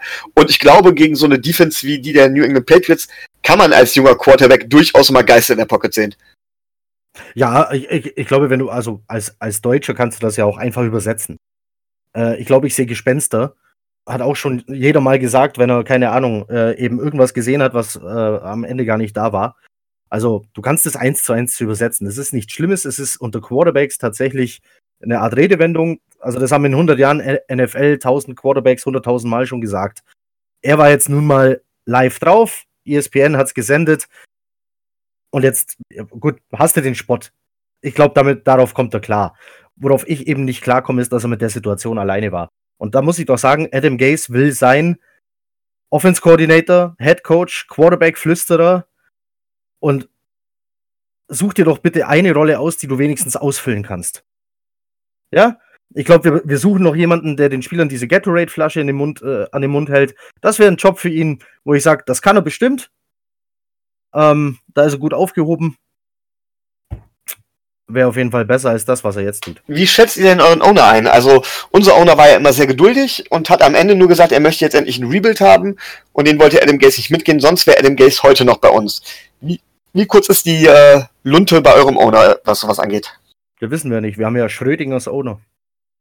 Also wer Schrödingers Katze kennt, niemand weiß, ob die, äh, ob die lebt oder tot ist. Wir haben Schrödingers Owner. Niemand weiß so wirklich, ob er da ist, obwohl er die ganze Zeit an der Seitenlinie rumhängt. Beziehungsweise an der Seitenlinie rumhängen tut ja der CEO, der Bruder des Owners. Denn Woody, Woody Johnson ist Botschafter, berufen von Donald Trump in London. Sein Bruder macht die Tagesgeschäfte. Jetzt ist die Frage, was darf der Bruder alleine entscheiden und was nicht. Ähm, der ist, wie gesagt, immer da. Jetzt ist so ein Handyvideo aufgetaucht, so von fünf Sekunden Länge. Er kam zur Tribüne. Ein Jets-Fan hat sich in Jacksonville äh, darüber beschwert, hat gesagt, Junge, weißt du, wie lange ich gefahren bin und was ich hier Geld gezahlt habe, um hierher zu kommen und mir dann das angucken zu müssen? Und er meinte, ja, kann ich verstehen den Ärger. Äh, I hope the team will show up next week. Also, begeistert ist er offensichtlich nicht. Jetzt in der Pressekonferenz. Ist Gaze noch nächste Saison bei euch? Was du hoffst, ist klar, aber was ist dein Tipp? Wie lange habt ihr das mitgemacht? Drei, drei Jahre. Jahre. Drei, Jahre. Das erste halt Jahr war gar nicht so schlecht. Halte ich nicht aus. Drei Jahre halte ich nicht aus. Das ist also, ähm, also rein vom, vom sportlichen Erfolg her, wir stehen jetzt 1-6. Ähm, ich sehe es tatsächlich als nicht selbstverständlich an, dass wir am Sonntag gewinnen. Auch wenn es vielleicht viele andere tun, ich tue es nicht. Das ist kein Selbstläufer am Sonntag. Ähm, bei dem sportlichen Erfolg, äh, äh, ja, war ein witziges Wort in dem Zusammenhang, muss der weg. Ja? Jetzt hat aber unser General Manager gestern in seiner Pressekonferenz gesagt, uh, he's a great coach and a ja, dass, dass er reden kann, wissen wir. Er hat sich gut verkauft, sonst hätte man ihn nicht geholt. Genau. Aber, aber puh, also, ja. Wie gesagt, kenn, kennen wir aus Miami zu Genüge, ne? Diese ganzen Nummern. Mir hat, ähm, Grüße gehen hier an dieser Stelle raus an meinen Kumpel Thomas. Äh, der ist ein Doll-Fan. Haha, Thomas, so schnell geht's. Ich bin in deinem Podcast, äh, im Podcast deines Vertrauens. ähm, äh, der hat mir erzählt, ich soll mir mal, er war sich aber nicht mehr sicher, welches Spiel. Kann es sein, ihr hattet in der letzten Saison ein Spiel, wo ihr einen Drive hattet, wo keiner wusste, was jetzt eigentlich genau los ist. Und dann hat sich herausgestellt, Gaze war gerade mit was anderem beschäftigt und dieser Logins, also Spence, hat die Spielzüge angesagt. Kann das sein? Ist das eine wahre Geschichte? War nicht nur ein Drive. Es war ein, ein, ein, ein komplettes Spiel, was er machen durfte. Das war gar nicht schlecht. Hat, also, und ihr habt den Unterschied sofort erkannt oder zumindest erkannt, dass irgendwas anders ist? Ja, das hat man erkannt. Ah. keine, keine Screens. Das war der Moment, wo wir wirklich gesagt haben, so von wegen, okay, er hat es erkannt, es ist zu viel für ihn, er gibt das Offensive Play Calling ab ja. und damit geht es für uns bergauf. Und dann hat er das aber im nächsten Spiel doch wieder anders gemacht. Ja. Also, ich meine, ich habe es vorher gesagt, diese Screens werden Le'Veon Bell irgendwann das Leben, weil da gibt es nicht mal Vorblocker. Don't, don't, don't a Hightower hätte, don't a Hightower hätte Le'Veon Bell beinahe in zwei Teile gebrochen. Weil er da vollkommen offen stand und jeder, das ganze Stadion gesehen hat, was gleich passieren wird. Alle wussten es. Auch Le'Veon Bell und er hat den Ball trotzdem nicht mit Absicht einfach droppen lassen. Und Don't A Hightower hat den sowas von über den Haufen marschiert. Und das ist das passiert immer wieder. Wie kannst du denn so ein Screen spielen ohne Vorblocker? Dann, dann stell doch zwei, zwei Tight Ends mit neben die Line, die da dann rausschieben. Dann hast du da vielleicht außen noch einen Wide Receiver, der beim Blocken helfen kann. Dann hast du da wenigstens drei Leute so irgendwie als Halbwegsschutz. Aber wenn sich die Offense aufstellt, das ist so eindimensional, dass jeder weiß, was passieren wird. Jeder sieht diesen Screen kommen. Ich muss allerdings noch eine letzte Frage äh, an euch stellen. Wie heißt denn euer DC? Greg Williams.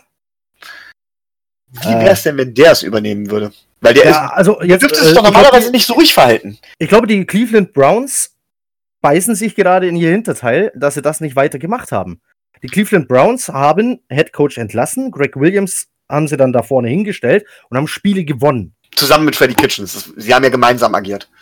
Genau, jetzt ist Kitchens alleine da vorne dran und ja, wo sie jetzt sind, äh, die Browns machen jetzt wieder Browns-Sachen. Hätte auch Hugh keiner hatte einen gedacht, besseren Score. Hätte, hätte keiner gedacht am Anfang der Saison, dass die Browns trotzdem weiter die Browns sind. Ähm, tut mir eigentlich auch ein bisschen leid, mit dem Team sollten die auch besser dastehen. Aber Greg Williams hätte das drauf. Das Problem ist ja jetzt wieder diese Mehrfachfunktion von Adam Gase. Jetzt schmeißt du den raus. Ist die Frage, kann Loggins mehr als nur Hütchen aufstellen? Ihr sagt, wie man anscheinend gesehen hat, ja, er könnte. Das wäre gut. Dann könntest du Greg Williams da vorne hinstellen, bräuchtest du einen neuen Defense-Coordinator. So, bräuchtest du, wenn der alles mitreißt, bräuchtest du einen neuen Offense-Coordinator, einen neuen Quarterback-Coach und einen neuen Defense-Coordinator. Einen Defense-Koordinator hätten wir für euch. Dem, der wäre noch auf dem Markt. Burke heißt der. Der kann auch gut mit Adam Gaze. Oh Gottes Willen. Bist du Also- fies, ey. Nein, also um es vielleicht ganz kurz zu erklären, ja, Adam Gaze hat uns graue Haare gekostet, was seine Offense angeht, aber die Defense-Leistung seiner Spezies Burke war noch deutlich schlimmer. Okay? Ja, Also- es geht noch schlimmer. Unsere Defense ist gesamt Platz 11, auch wenn es nicht so aussieht, weil wir ja wirklich in jedem Spiel doch Punkte kassieren. Liegt aber eben auch daran, Sam Darnold produziert eben Turnover. Ähm, Turnover, Sam. Ja, wie und warum er sie produziert, ja, ist, mein Gott. Ja, aber eure Defense wird ja, wird ja dann mit im Laufe der Zeit auch müde, weil die Offense steht ja Genau, gar nicht mal so genau. lange auf dem Platz. Ne? Also es, es kam nämlich schon vor, dass die Jungs an die Seitenlinie kamen, sich gerade im Kreis aufstellen wollten um Greg Williams. Und auf einmal kommt jemand und tippt die Jungs von hinten an und sagt, äh, sorry, Besprechung ist nicht, ihr seid wieder dran. so, Oh und dann, Gott. so, und dann müssen die wieder aufs Feld und ähm, vor allem die großen, schweren Jungs an der Line vorne sind noch am Pumpen, äh, brauchen eigentlich eher eine Sauerstoffmaske, aber müssen schon wieder zurück aufs Feld. Das, das hältst du ein ganzes Spiel einfach nicht aus. Das geht nicht. Und es ist ja immer so, am Ende des Spiels sind die natürlich müde, die haben dann keine Ahnung, wie viel Minuten Football intus. Und gegen Ende, wenn du hinten liegst, versuchst du natürlich Dinge zu erzwingen und musst passen. Weil du musst ja schnell übers Feld, das provoziert wieder noch mehr Fehler und noch öfter muss die Defense dann aufs Feld, die sowieso schon kaputt ist. Das war jetzt gegen, gegen die Patriots war das nicht mehr so schlimm. Da war das Spiel nach dem ersten Viertel erledigt. Ähm, aber ja, gibt ja durchaus Spiele, die man vielleicht noch hätte offen gestalten können.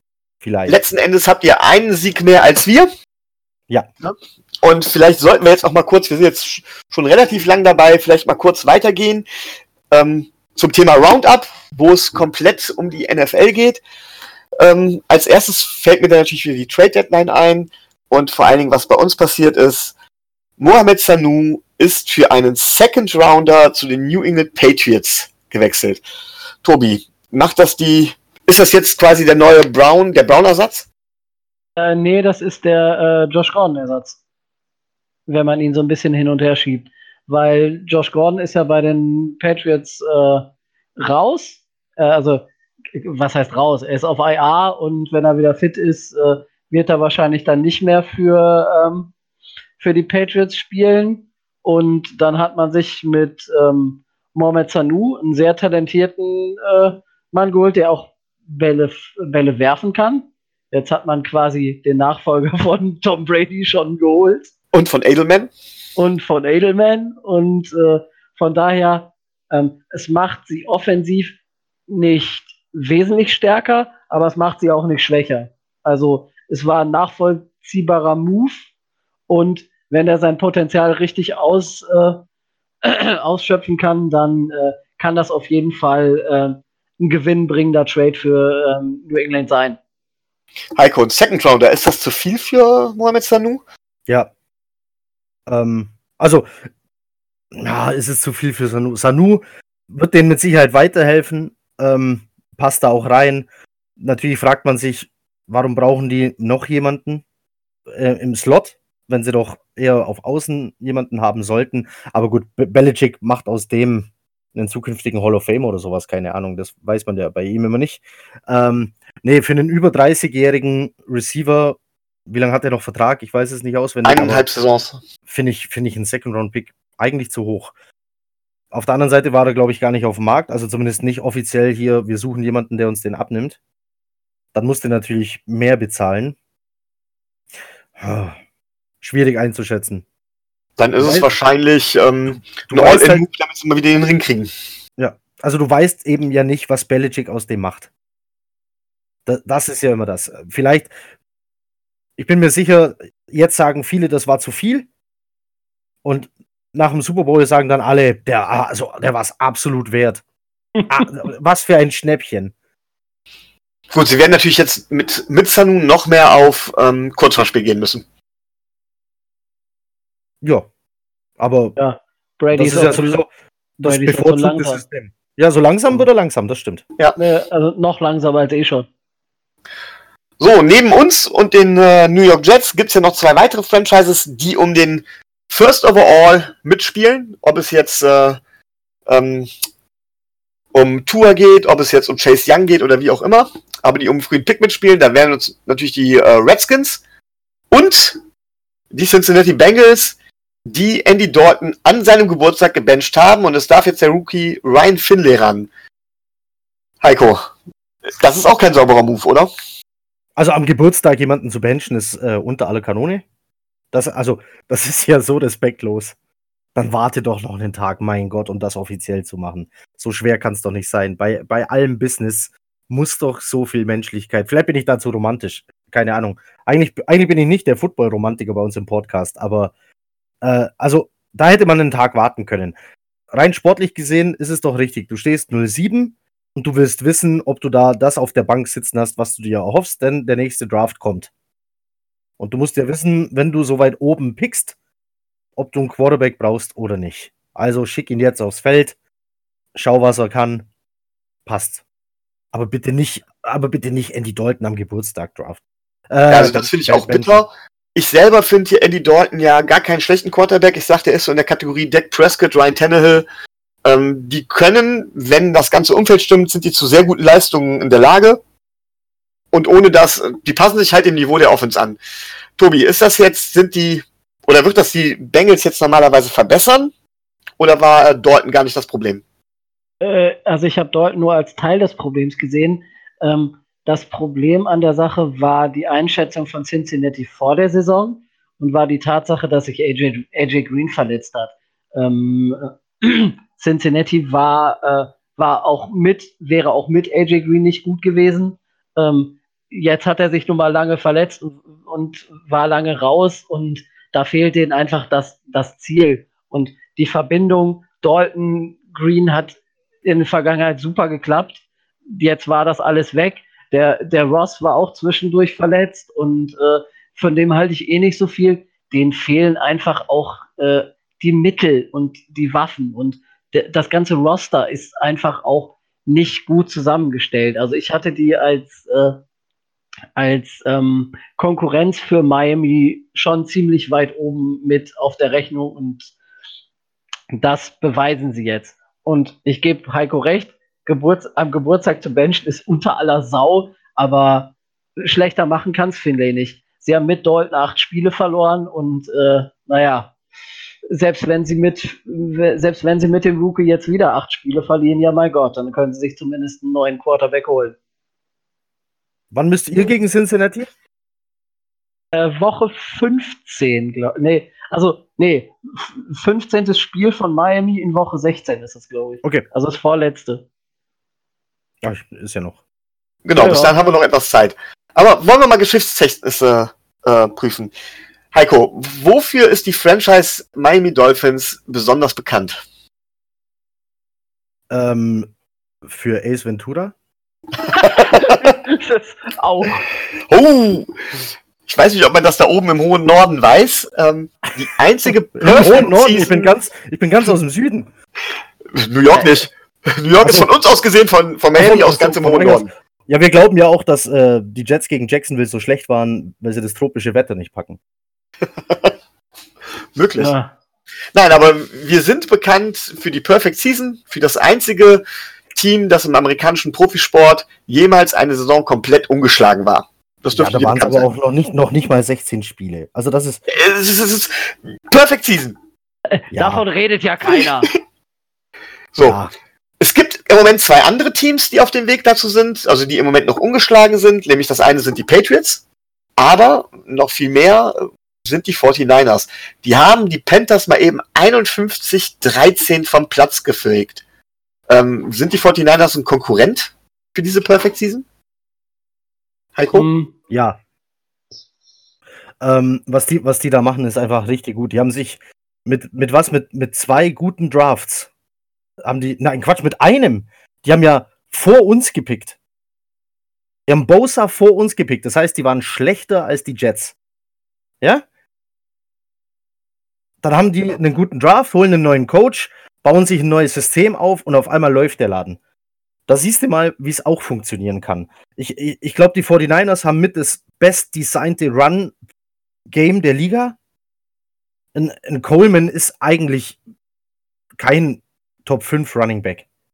Jetzt, jetzt sieht er aus wie, ja, keine Ahnung, äh, wie der zweite Emmett Smith oder sowas. Also, äh, da sehen verdammt viele Spieler verdammt gut aus. Das Witzige ist, dass äh, Jim Garoppolo ist nicht, nicht der alleinige Heilsbringer, den sie sich erwartet haben, sondern sie haben ihr Heil an der Seitenlinie und in noch 52 anderen Typen gefunden. Kyle Shanahan und. Genau.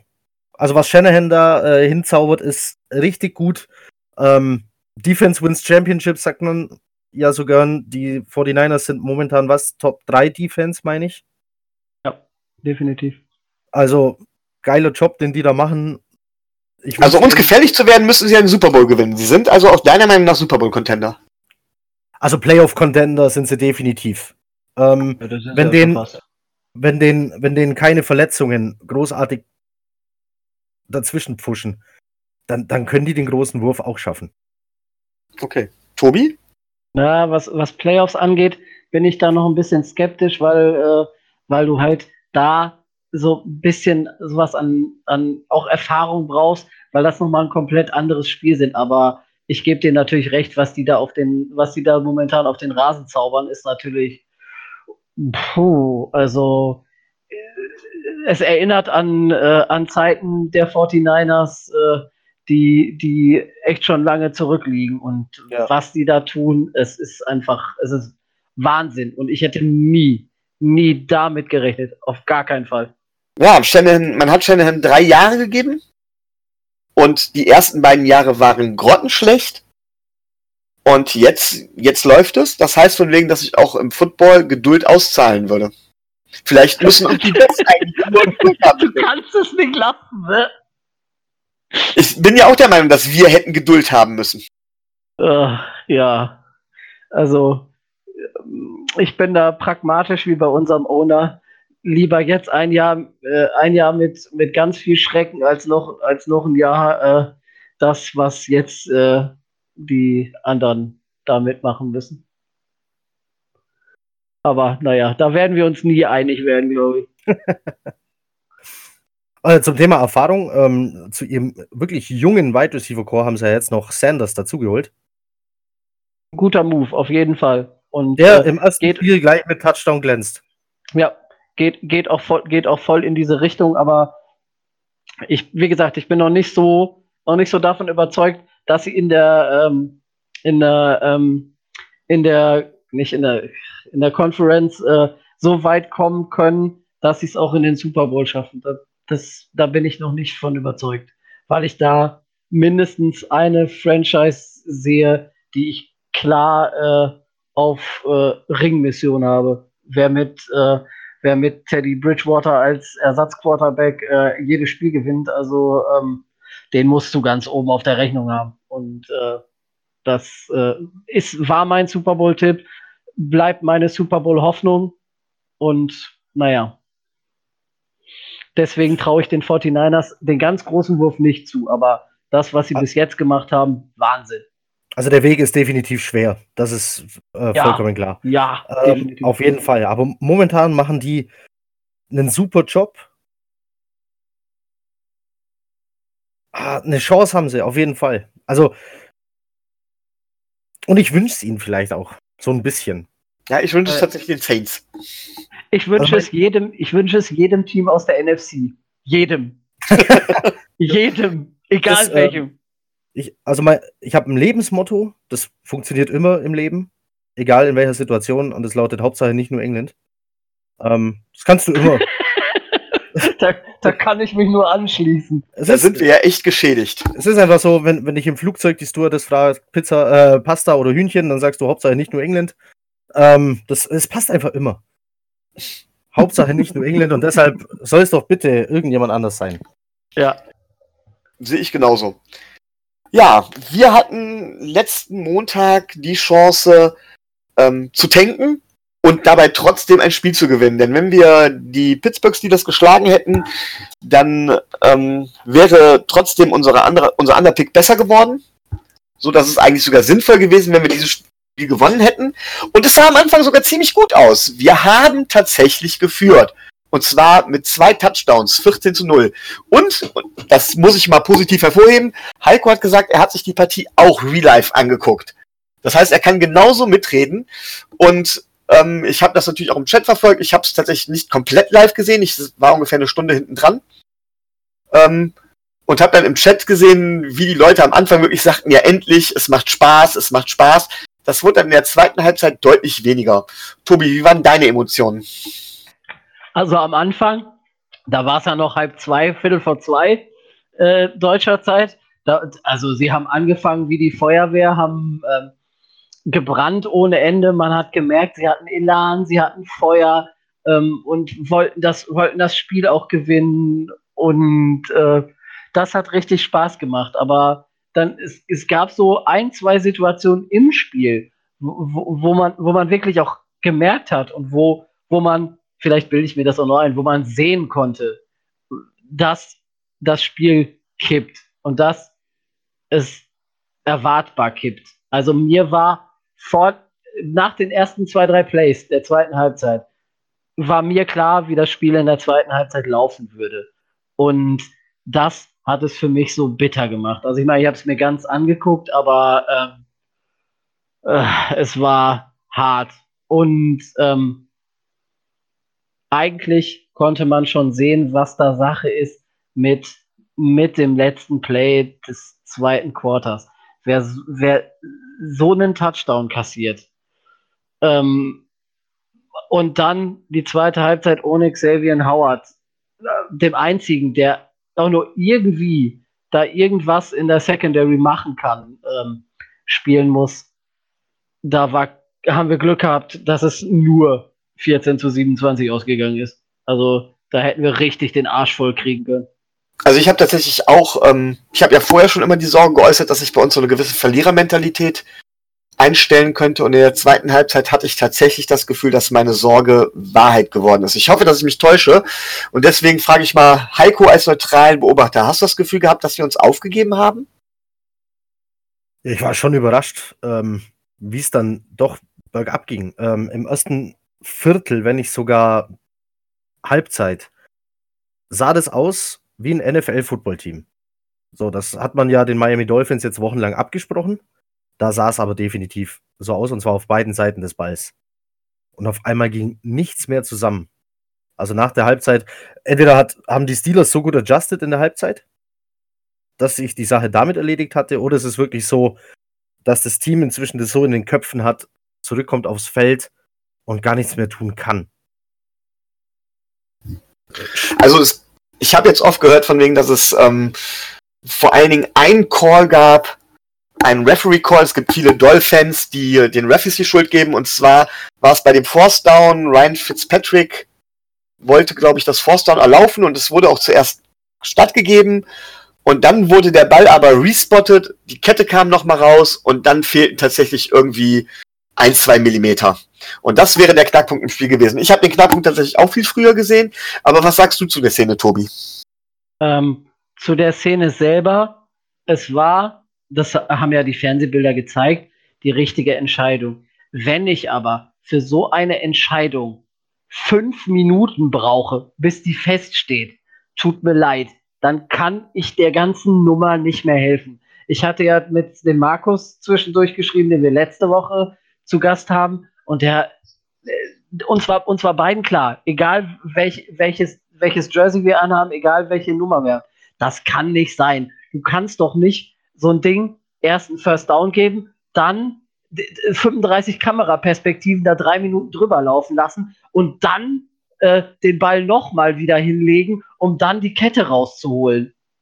Äh, wenn ich, wenn ich so wenn ich so ein Call reviewe, dann gucke ich mir das an, sage, Bums, entweder so ist es oder so ist es nicht. Da kann ich doch nicht noch im Nachhinein, wo dann der Schiedsrichter, wenn es um solche knappen Nummern geht, den Ball nochmal wieder in die Hände dieses Referees legen und der hat dann für fünf Zentimeter links oder fünf Zentimeter rechts alles in der Hand.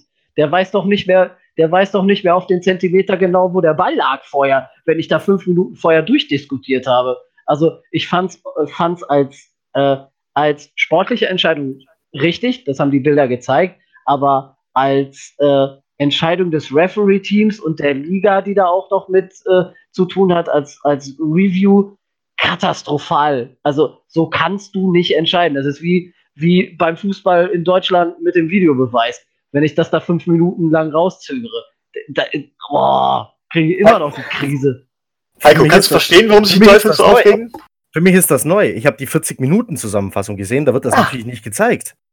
Echt nicht? Du, nein, natürlich nicht. Es ist die 40-Minuten-Zusammenfassung. Da, ja, ja, da wird Snap an Snap geschnitten. Da siehst du das nicht, dass der Schiri sich da fünf Minuten. Das sah das so aus, als wäre es eine klare Entscheidung. Wenn der sich nein, fünf nein, Minuten, wenn der sich fünf Minuten Zeit nimmt, finde ich es fragwürdig. Ich muss da halt als, als, als Referee, muss mir klar sein, laut den Regeln darf ich etwas nur zurücknehmen, wenn ich es nicht hundertprozentig bestätigen kann. Wenn ich mir unsicher bin. Wenn ich fünf Minuten auf so einem Bildschirm gucke, bin ich mir doch unsicher. Sonst müsste ich nicht fünf Minuten drauf gucken. Ja, und dann hinterher, weil ich mir doch unsicher bin, trotzdem nochmal nachmessen lassen. Ja, also irgendwas, nee, das passt nicht zusammen. Also weder vom, vom Regelwerk her noch von der Zeit, die da dann drüber geguckt wird.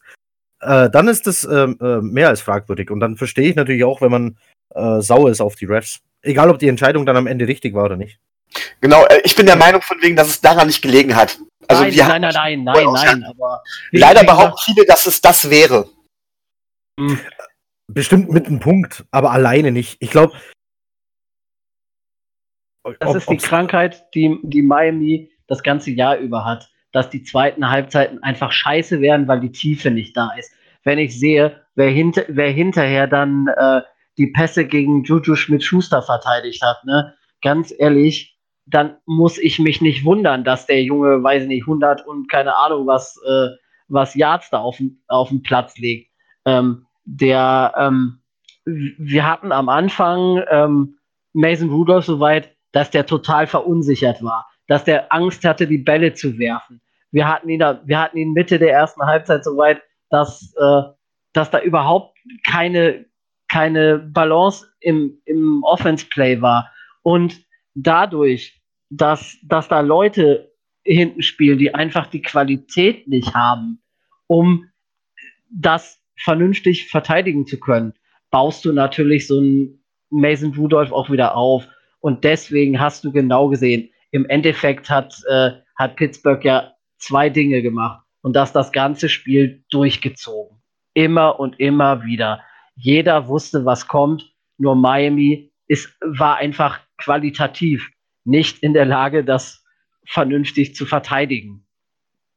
Und äh, das hat für mich so, ähm, so schlimm und auch so, so, so enttäuschend gemacht. Ich war am Ende richtig enttäuscht, als ich mir das Spiel angeguckt habe, weil es, es plätscherte auch so dahin. Du hast, kei du hast keinem angemerkt, dass er wollte, dass er sich dagegen gestemmt hat und dass da, äh, dass da so, so ein Siegeswille, ein unbedingter Wille da war, das auch zu stoppen, sondern Play auf Play auf Play. Es kam immer das Gleiche. Sie konnten es nicht verteidigen, obwohl sie wussten, das und das kommt. Und Pittsburgh natürlich, wenn es läuft, machst du das dann halt, ne? Und immer und immer und immer wieder. Und ich muss, muss sagen, es ist klar, ne? wenn, wenn dann, äh, wenn da dann Nick Needham steht, den wir vor drei Wochen äh, aus, der, äh, aus der Free Agency ge äh, geholt haben, der, äh, der vorher, keine Ahnung, ne? Also, der hat ja kaum NFL-Niveau. Wenn der dann mit einem Ryan Lewis zusammenspielt, der in seinem Leben, weiß ich nicht, 50 Snaps vorher gespielt hat in der Liga, äh, klar, dann ist die Secondary-Nummer scheiße. Und äh, ohne Rashad Jones, ohne, äh, ohne ähm, ja, Xavier Howard und äh, mit Eric Rowe, der auf einmal Safety spielen muss statt Cornerback. Und solche Nummern, ne? Wie, wo soll wo es denn auch herkommen? Ne? Und klar, du, du willst die Spiele vielleicht gewinnen, aber du hast den Kader so weit runter, runtergebaut, dass du solche Spiele automatisch verlierst, wenn der Gegner nicht völlig bescheuert ist.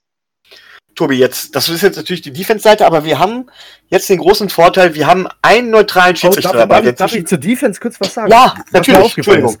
Äh, mir ist aufgefallen, dass äh, auf jeden Fall im ersten Viertel die Interceptions, die erzwungen wurden, die D-Line hat es tatsächlich geschafft, die O-Line der Steelers, das sind ja äh, jetzt keine Schuljungen, die da stehen, äh, sondern wir reden von der O-Line der Pittsburgh Steelers, zusammenzuschieben. Und Mason Rudolph wusste dann nicht wohin und hat unter diesem Druck falsche Entscheidungen getroffen, den Ball geworfen und so kam es zu Interceptions. Diesen Druck hat man aber nur geschafft, im ersten Viertel vielleicht äh, die erste Halbzeit aufzubauen. In der zweiten Halbzeit war das weg. Ja. Und ich denke, das ist, äh, dass die, die Steelers da dann reagieren konnten, weil sie geführt haben und schon in der ersten Halbzeit gesehen haben, dass ihr Run-Game ganz gut funktioniert. Ja, und was natürlich auch der Fall ist, ähm, wir haben keine Secondary gehabt, um der um unser D-Line, die tatsächlich gar nicht so schlecht ist, Zeit, überhaupt Zeit zu geben, Druck zu entwickeln. Ähm, Lewis heißt der gute Mann. Ist das die Nummer 24 bei euch? Cornerback? Äh, ja, ja. Ja, der ist mir schon äh, Halbzeit 1 aufgefallen. Er war der Einzige, der ein Big Play gegen ähm, Chuchu zugelassen hat. Xavier Howard hat das nicht getan. Und in der zweiten Halbzeit, ja, konnte er es nicht mehr verteidigen. Der hat, der sah schlecht aus gegen Johnson, der sah schlecht aus gegen Washington. Ich glaube, das war auch sein erstes Spiel für uns. Ja, also der hatte, es war klar, dass der Ball in seine Richtung kommt weil er, weil er kein Licht gesehen hat. Und das macht es dann natürlich in der Offense leicht. Wenn sie die Schwachstelle ausgemacht haben, wenn sie ihrer O-Line erzählt haben, was anders zu laufen hat in der zweiten Halbzeit und das Run-Game dann auch noch funktioniert, dann läuft die Uhr, die kommen übers Feld, machen Punkte und dann verlierst du, egal wie gut du dich noch in der ersten Halbzeit geschlagen hast. Dazu kommen dann auch unglückliche Umstände. Ich habe ähm, O'Leary mal mit einem Drop, äh, genau, mit einem Drop gesehen. Parker habe ich mal mit einem Drop gesehen. Ähm, wer war es noch? Keine Ahnung, aber die schiebe ich eher auf Fitzpatrick als auf den jeweiligen Receiver. Ähm, weil der den die Dinger eben, das haben wir schon mal angesprochen, heute dermaßen auf die Brust geknallt hat. Äh, da hältst du den nicht fest. Und wenn du den Ball nicht festhältst, kannst du auch nicht damit laufen. Das ist die perfekte Überleitung, denn zwischen Tobi und mir schwelt so ein kleiner Streit, eigentlich schon länger, schon die ganze Saison über, ähm, der zwischenzeitlich über, über Messenger fast eskaliert wäre, als ich in Italien war und die Nachricht bekam, ähm, dass Rosen gebencht wurde und Fitzpatrick wieder startet. Vielleicht kann ich mal ganz kurz die, äh, die das Ganze aufreißen und zwar, beziehungsweise ich sage jetzt erstmal meine Situation, meine Ansichten. Ähm, du solltest immer den starten lassen, der der bessere ist. Allerdings ähm, Klar, wenn du, und zwar der, der auf Dauer auch der bessere ist. Und auf Dauer wäre, glaube ich, Rosen der bessere gewesen. Ich habe schon vor der Saison gesagt, du kannst Rosen ähm, nicht eigentlich bei dieser, bei dieser No-Line nicht in dieser Saison bewerten, sondern du musst ihm mindestens dieses und das nächste Jahr eigentlich geben, um ihn wirklich bewerten zu können. Stattdessen ist er bei uns verheizt worden. Und das, dann finde ich, da sieht man das in dem Spiel wieder. Ähm, Fitzpatrick ist nicht wirklich besser. Und bei Fitzpatrick weiß man, was man bekommt. Ja, er hat tatsächlich zwei Touchdowns geworfen, er hat aber genauso auch ziemlich viel Mist gebaut. Ähm, und deswegen verstehe ich den Wechsel nicht. Sehe ihn, sehe ihn tatsächlich als Tanking an. Als ganz klare Methode dafür, ich will, oder auch Flores möchte nächstes Jahr einen neuen Quarterback haben und den möchte er so viel wie möglich auch picken. Das heißt, was dieses Jahr mit den Quarterbacks passiert, ist ihm vollkommen egal. Tobi ist anderer Meinung, soweit ich weiß. Und das soll er jetzt mal kurz darlegen. Äh, ich, äh, ich muss dir ganz, ganz ehrlich sagen, ich hatte irgendwann so im Pittsburgh-Spiel auch, äh, auch äh, den Wunsch, dass, äh, dass Flores was tut und dass Flores äh, einfach Rosen wieder, wieder so als, als neuen Energizer auf, auf die Bank setzt. Weil ähm, Fitzpatrick hat mir gerade am Montag nicht so den Eindruck gemacht, als, als wenn er wirklich ähm, so diese Energie auch an das Team weitergeben würde, die er vielleicht auch in Buffalo noch gebracht hat. Also das ist mir, das ist mir am Montag so aufgefallen. Der hat seinen Stiefel runtergespielt, der hat das, also ich will nicht sagen lustlos, er, also er hat quasi so gespielt, wie Rosen, wie Rosen das vorher auch immer so gemacht hat. Ne? Du kannst halt Football völlig emotionslos spielen oder du kannst Football, äh, kannst Football auch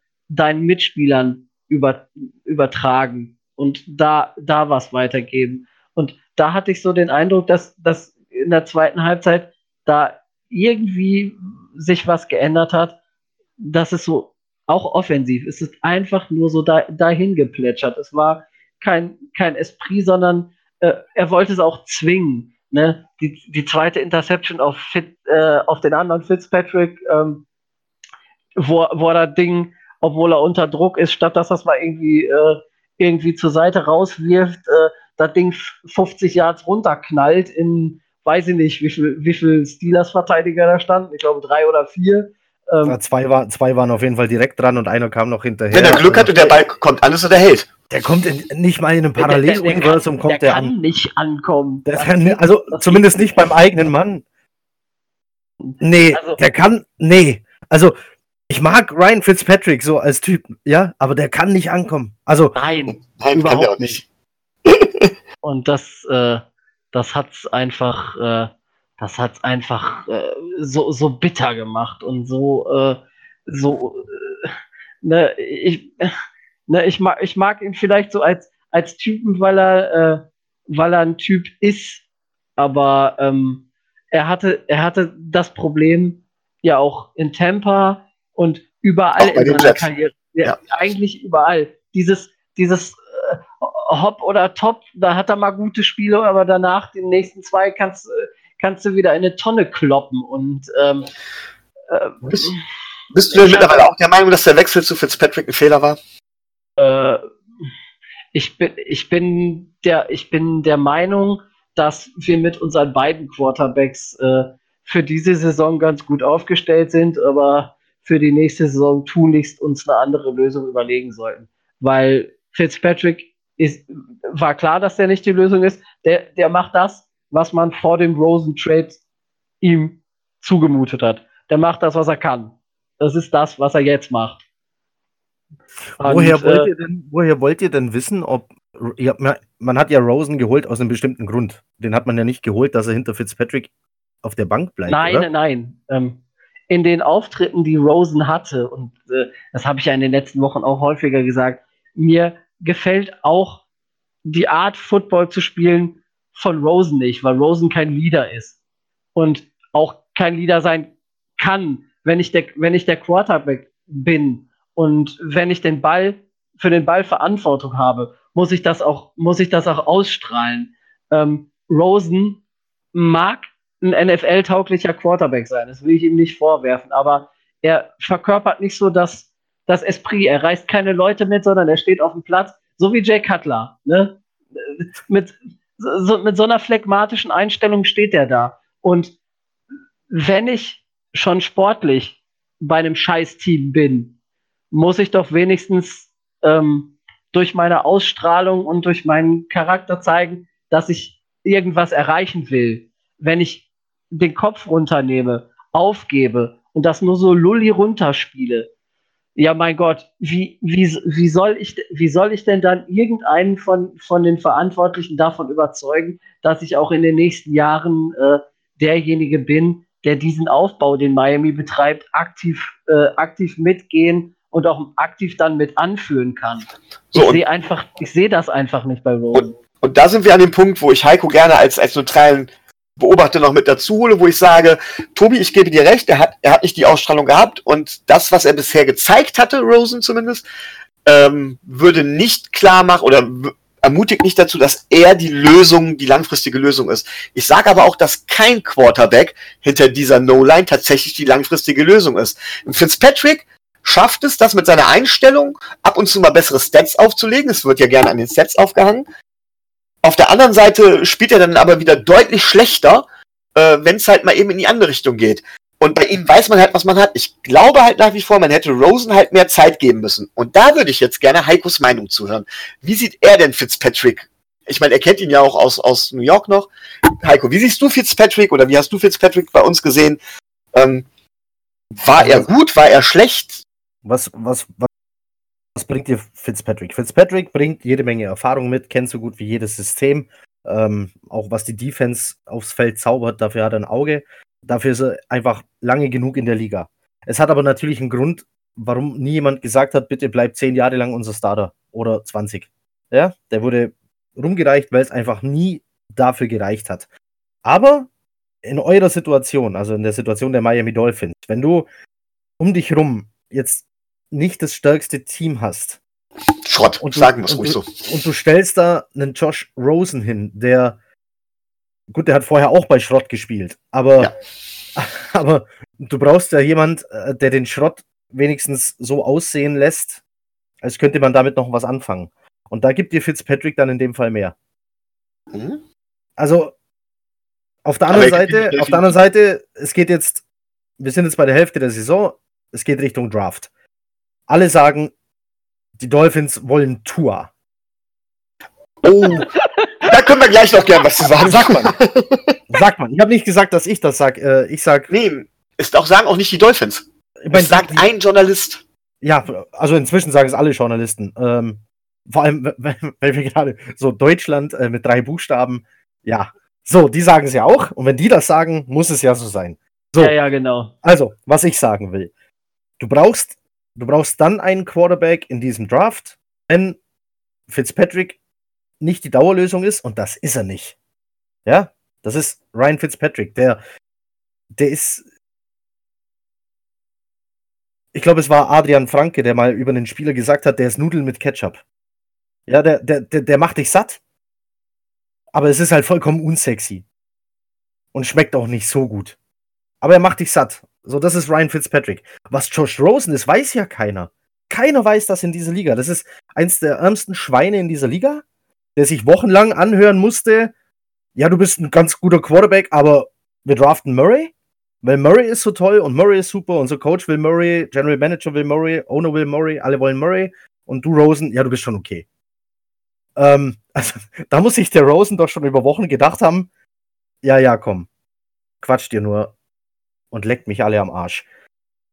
Dann geht's nach Miami per Trade, wo er sich wahrscheinlich gedacht hat, gut, ähm, mal gucken, was hier auf mich zukommt und dann starten die hier den Ausverkauf. Ja, da hätte ich auch keinen Bock.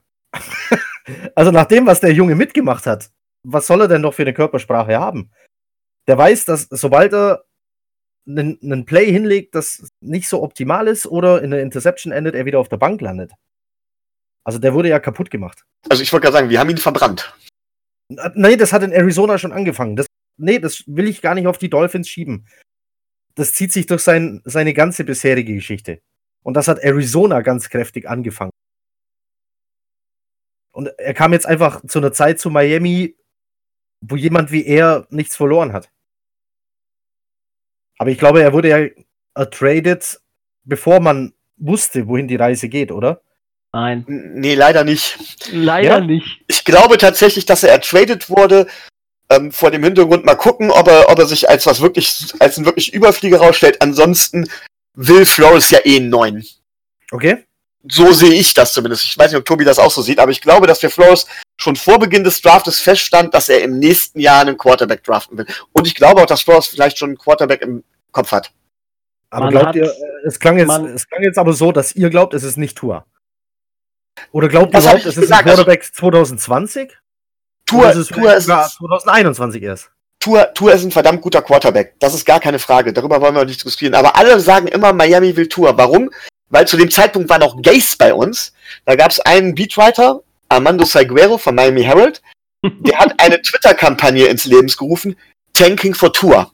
Oh, Und hat den Miami Dolphins nahegelegt, passt mal auf, Leute, ich kann Ryan Tannehill nicht mehr leiden. Ihr solltet tanken, nächst, ihr solltet richtig tanken und dann gucken, dass ihr euch, sobald ihr Tour kriegen könnt, Tour holt, weil ich halte ihn für den besten Quarterback ever. Und seitdem heißt es immer, die Dolphins wollen Tour. ob, ob es Tour letztendlich wird, der ist ein guter Quarterback, keine Frage. Ich persönlich präferiere andere, ja. Ja, Ähm. Ich bin auch der Meinung, dass es ein Quarterback werden wird, aber ob es Tour letztendlich wird, dass alle sagen, es wird Tour, die sind alle dieser Medienkampagne aufgesessen. Dieser, dieser Twitter-Kampagne von Armando Salguero. Ja gut, aber dann äh, lasst euch doch äh, ruhig Tour einreden. Haltet diesen, wenn es der First Overall Pick wird, ich meine, der Weg zum First Overall Pick führt über New York, ja. Und über Da Cincinnati man- und über Da Washington. muss, da muss man, da muss man erstmal verlieren. Ja, das ist nicht so leicht. aber ähm, holt ihr denn einen Quarterback? Boah, bitte nicht. Siehst du, also reicht uns vielleicht auch der Second oder der Third Overall. Ja, meine ich, holt euch den First Overall, lasst die ganze Welt glauben, ihr holt Tua. Und der, der Tua wirklich will, wird dafür bezahlen.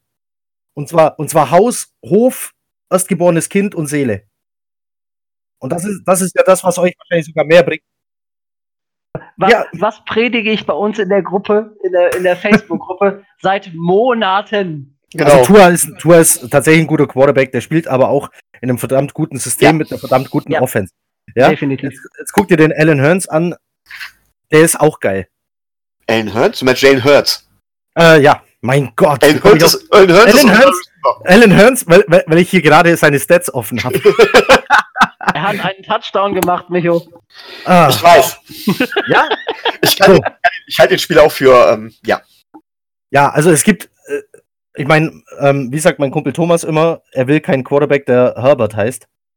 Aber Ja, das, äh, den, Ja. den, den, Hype, den, Hype, nachlässt. Den Hype um den jungen Mann verstehe ich nicht ganz, aber auch der könnte seinen Weg gehen, ja. Also nur Mein von Favorit Tour wäre From oder Barrows mittlerweile.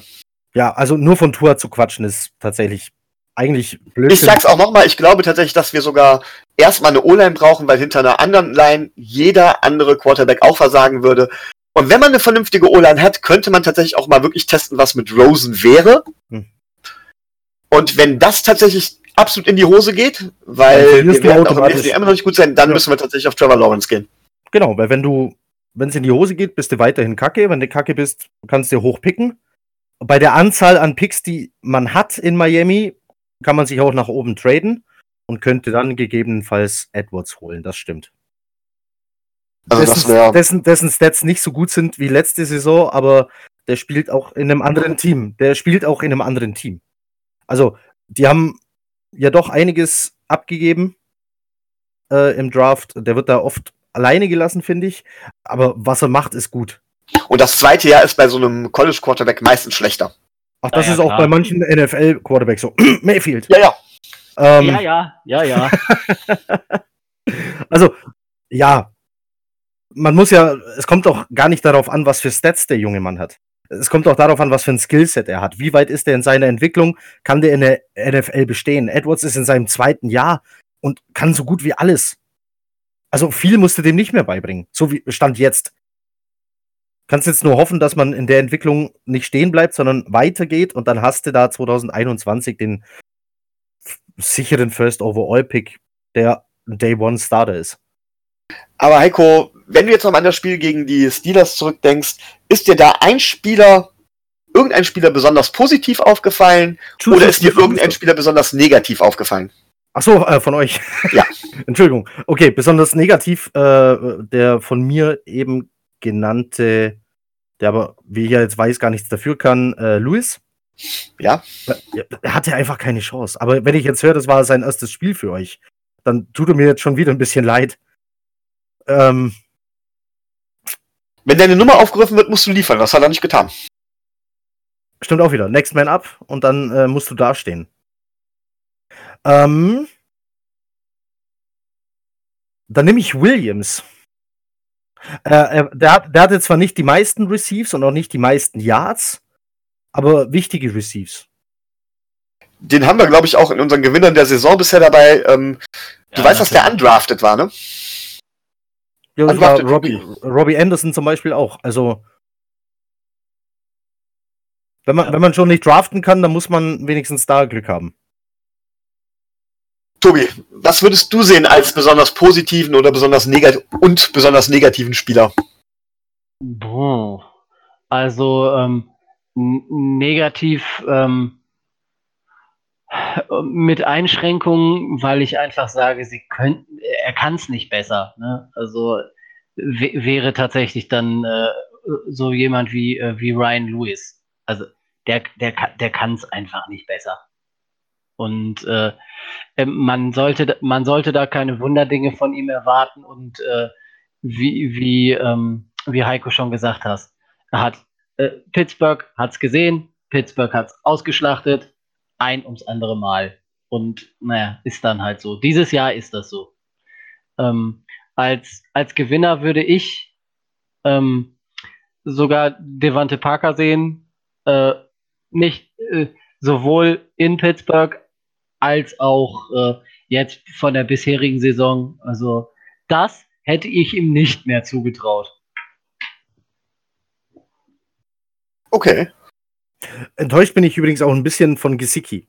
Aber das, ähm, das, bin ich, das bin ich eigentlich schon, seit er, seit er bei euch ist.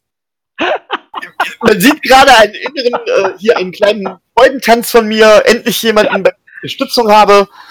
Ähm, Tobi, das erklärst du jetzt mal am besten. Ich dachte, ich dachte, das wird so. Der wurde ja so gelobt, dass ich dachte, oh, äh, die, die Dolphins haben sich da so einen zweiten Gronk geholt. Und von dem hörst und siehst du eigentlich nichts. Jetzt sehe ich gerade hier zwei Receives für 10 Yards. Wie gesagt, ich habe gerade ein inneres Grinsen auf dem Gesicht. Ich kann kaum vernünftig sprechen. Tobi. Aber der ist mir doch letzte Woche, letzte Woche ist der mir doch mehr aufgefallen, oder? Da war ja, richtig. Ähm, da hat er auch mehr Targets und äh, gekriegt. Also diese Tight End Diskussion hatten wir ja schon am Anfang bei O'Leary. Ähm, Gesicki ist ein reiner, äh, ist ein reiner Passempfänger. Also der kann nicht vernünftig blocken. Da liegt so, liegt so sein Manko und ähm, unter Gaze wurde er quasi kaum eingesetzt. Ähm, ja, ich dachte jetzt eigentlich daran liegt so mit einem neuen Coach sieht man den auf einmal viel mehr. Ähm, man hat ihn mehr gesehen und er hat auch in den letzten zwei Wochen gezeigt, was er kann, wenn er die, wenn er, wenn er die richtigen Bälle kriegt. Aber ähm, also im zweiten Stock. Hat, ja, ja, so, so, um den Dreh. Ne? Aber in den entscheidenden Situationen, zum Beispiel in der Red Zone oder so, wo du solche Bälle wirklich bringen kannst, wird er immer noch konsequent ignoriert. Und ich weiß nicht, ob das Absicht ist oder ob er es tatsächlich nicht besser kann, aber äh, ne, er hat ja gezeigt, dass er es eigentlich kann. Und ähm, ich habe ihn Sonntag auch vermisst. Und da habe ich absolut keine Fragen an mir. Ich weiß nicht, ob es ein Test, ob, ob sie einfach nur jetzt was anderes getestet haben, aber wenn du von ihm überzeugt bist und das, was er die letzten Wochen gezeigt hat, musst du ihm auch mehr Bälle geben und nicht nur kurze, äh, kurze Routen für fünf Yards an die äh, Seitenauslinie oder so als, als Notanker von äh, Fitzpatrick. Dann, dann wäre es jetzt tatsächlich interessant, was ein anderer Quarterback machen würde. Auch ein, ja, Quarterback hat ja, auch ein Quarterback hat ja ein Lieblingstarget ähm, oder eine Lieblingsrichtung, in die er wirft. Und vielleicht. Egal ob Tannehill, egal ob Rosen, egal ob Osweiler oder, oder Fitzpatrick, es sah ja, immer stimmt, gleich stimmt, aus. Ja, stimmt, jetzt wo du sagst, äh, die, ja, Quarterbacks, die, Quarterbacks, dürften ja alle mal. Genau. Und ähm, er wurde bis jetzt halt auch immer ignoriert. Also wenn, wenn er Bälle kickt, dann fängt er die meistens auch. Also da sind die Zahlen relativ gut. So von den Prozentzahlen. Der hat, er hat keine Drops, aber er wird halt nicht angebrochen. Warum? Weiß ich nicht. Also wenn jetzt, äh, wenn jetzt tatsächlich ein Wolford plötzlich auffälliger ist als ein Gesicki, dann liegt es, glaube ich, echt an ihm. Ja. Das, das kann ähm, man dann, glaube ich, ziemlich sicher sagen. Ja, ja, das, das ist so. Aber ähm, wie gesagt, wenn er Bälle bekommt, und das dachte ich, dass er das mit Ryan Fitzpatrick in den letzten Wochen gut hingekriegt hätte, dann, äh, dann geht das auch. Dann ist das auch okay, weil der kann die Nummern, äh, der kann die Bälle, ehemaliger Basketballer am College, der kann die Dinge halt auch aus zwei Meter irgendwas darunter pflücken. Ne? Und, aber sein, sein Problem ist halt, er ist kein klassischer Teil, denn er kann nicht blocken. Und wenn der auf dem Platz, wenn er auf dem Platz steht, weiß die Defense, was los ist. Gut, dann darf ich noch.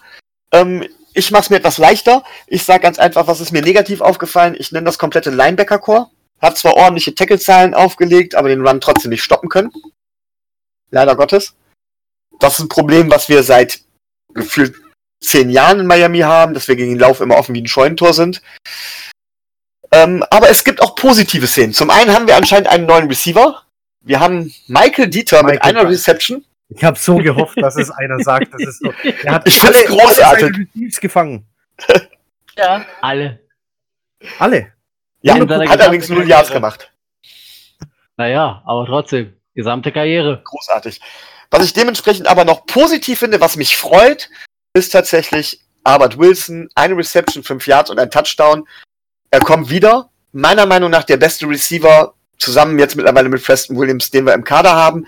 Er wird aufgrund seiner Verletzungsanfälligkeit nicht lange mehr lange bei uns sein, aber es freut mich für ihn persönlich. Und ich fand es auch dann dementsprechend positiv. Ich finde, er könnte die Offense um ein neues Element bereichern, wenn er dementsprechend eingesetzt werden würde. Ja, dem ist nichts hinzuzufügen. Sehe ich äh, genauso. Ihm steht halt sein Vertrag ein bisschen im Weg. Ne? Das, Ja. äh, wenn er nächstes Jahr, ich glaube, bei 10 oder 11 Millionen liegt, das wird sich Miami wohl nicht leisten wollen. Und ohne Dead Cap kann er gehen, von daher äh, schwierig.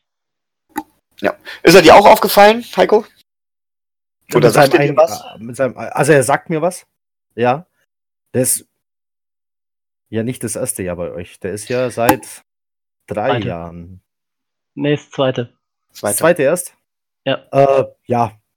Aber er hat letztes Jahr losgelegt wie die Feuerwehr, dann eine schwere Hüftverletzung, von der er quasi nicht zurückgekommen ist. In dem Moment, wo er sich verletzt hatte, ging es auch mit unserer Offense letztes Jahr bergab. Wie gesagt, Ja. dann bekamen wir nur noch Screens. Und äh, ja, jetzt ist er wieder da, aber war Auch zwischendurch noch. nochmal verletzt. Ja, er braucht noch. ja gut, wenn du so lange raus bist. Ist das Ja, natürlich ja. ein Problem. Wie zufrieden seid ihr denn mit Parker? Oh, Breakout, Breakout, ja. Dieses Mal tatsächlich. Er ist eine solide Nummer zwei. tatsächlich. Er ist eine solide Nummer zwei oder Nummer drei. Er äh, wird niemals an dieses Thema First Round Pick rankommen, wo er damals gepickt worden ist. Er kriegt aber auch nicht mehr das Money von dem, von dem First Rounder. Ähm, die Frage ist, es ist jetzt das erste Mal, dass, dass er sowas zeigt, das erste Jahr, ob er das auch weiter konservieren kann. Also, ähm, Parker, es wäre interessant zu wissen, wo der wäre, wenn er sich nie irgendeine Verletzung zugezogen hätte. Ja, das äh, wäre sicherlich interessant. Ähm, von daher, es hat ihm auch immer so ein bisschen, es hängt ihm nach, ist aber eigentlich gar nicht so und ähm, er könnte ganz woanders sein. Und er zeigt, so, also dieses Jahr endlich mal wieder das Potenzial, was er hat. Und äh, das Potenzial eines First-Round-Picks hat er, da sehe ich ein bisschen anders äh, zu, zu, zu Micho, aber ähm, Gott sei Dank kriegt er nicht das Geld dafür. Es wird jedenfalls interessant, Leute wie Parker, Williams, Grant oder dann eben jetzt auch Wilson ähm, gegen unsere Cornerbacks zu sehen. Ja, das Ja. wäre nämlich die perfekte Überleitung. Ähm, genau, eure Cornerbacks. Hauptcornerback Tremaine Johnson. Ist so das erste, was mir bei euren Cornerbacks einfällt. Ja, ja. äh, Bekanntester boah, Name, würde ich sagen. Ja, weil er de, unter Greg Williams bei den Rams zu dem Franchise-Player geworden ist, ähm, holt man den in der Free Agency für unglaublich viel Geld und dachte, ja, komm, ein guter Cornerback ist es wert.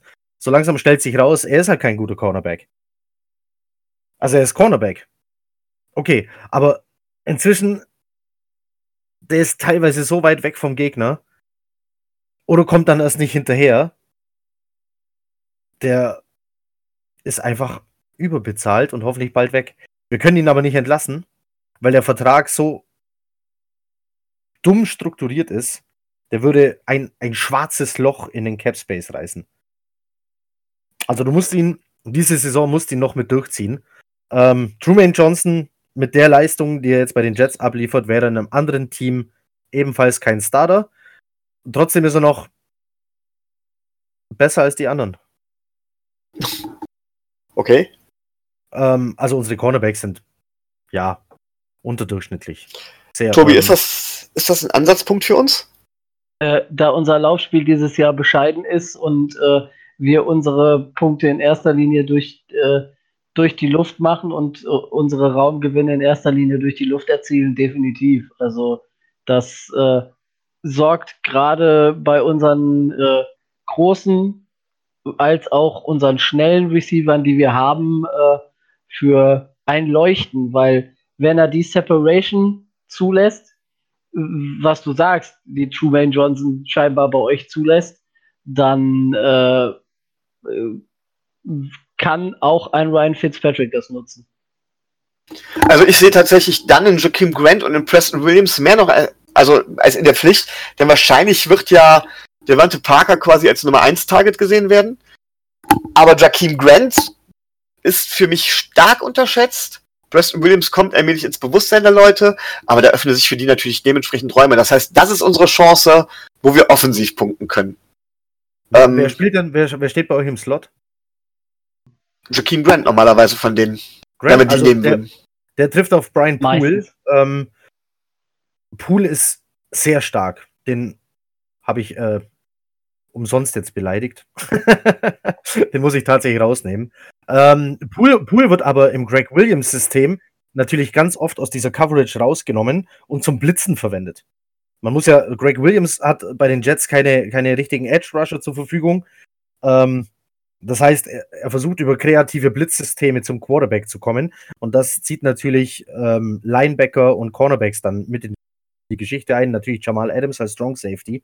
Aber das ist ja ihm zu durchschaubar. Deswegen passiert das weniger. Aber Brian Poole war schon ein paar Mal äh, für Tackles for Loss gut oder sogar Quarterback Sex. Was man bei Jakeem Grant zum Beispiel ganz klar sagen muss, der ist kein typischer Slot-Receiver. Äh, Jakeem Grant, Mighty Mouse, der ist ja. klein, wieselflink und rasend schnell. Also das ist ähm, für, einen, für einen Slot-Receiver echt, er wäre eigentlich klassischer Deep Threat, glaube ich, fast von der Geschwindigkeit her, aber dafür fehlt ihm die Größe. Und dann wuselt er sich tatsächlich in der Mitte durch den Traffic durch. Ähm, da kann ein Slot-Cornerback, glaube klassischer Slot-Cornerback leicht Schwierigkeiten kriegen. Ja, das denke ich auch. Also da, da wäre der Vorteil ganz klar auf unserer Seite. Aber das wäre eigentlich in je, fast jedem Match, weil da ist Jakeem Grant eine Mismatch-Waffe. Da fehlt es ja. halt an, den, an der Zeit, an der O-Line und an den, äh, an den Quarterbacks, an den Passfähigkeiten. Ja, das. Also ich denke, euer, euer Wide Receiver Nummer 1 wird dann vermutlich trotzdem auf Jermaine Johnson treffen. Ihr müsst das mal, äh, wenn ihr die Zeit habt, Jets Spiele zu beobachten. Jermaine Johnson weiß inzwischen, dass er langsam ist und baut sich dann schon mal so 10 Yards von der Line of Scrimmage weg auf und wartet da auf den Wide Receiver und kommt dann trotzdem nicht hinterher. Schön. Ähm, ja. oder, ist, oder ist dann vollkommen geschlagen oder überrascht, wenn der Wide Receiver einfach abbiegt.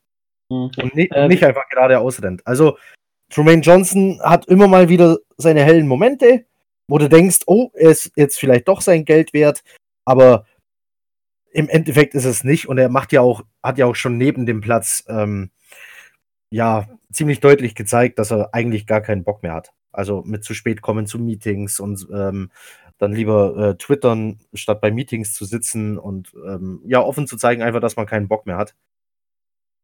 Hm. Was hat er für eine Größe? Trumaine Johnson, das auswendig.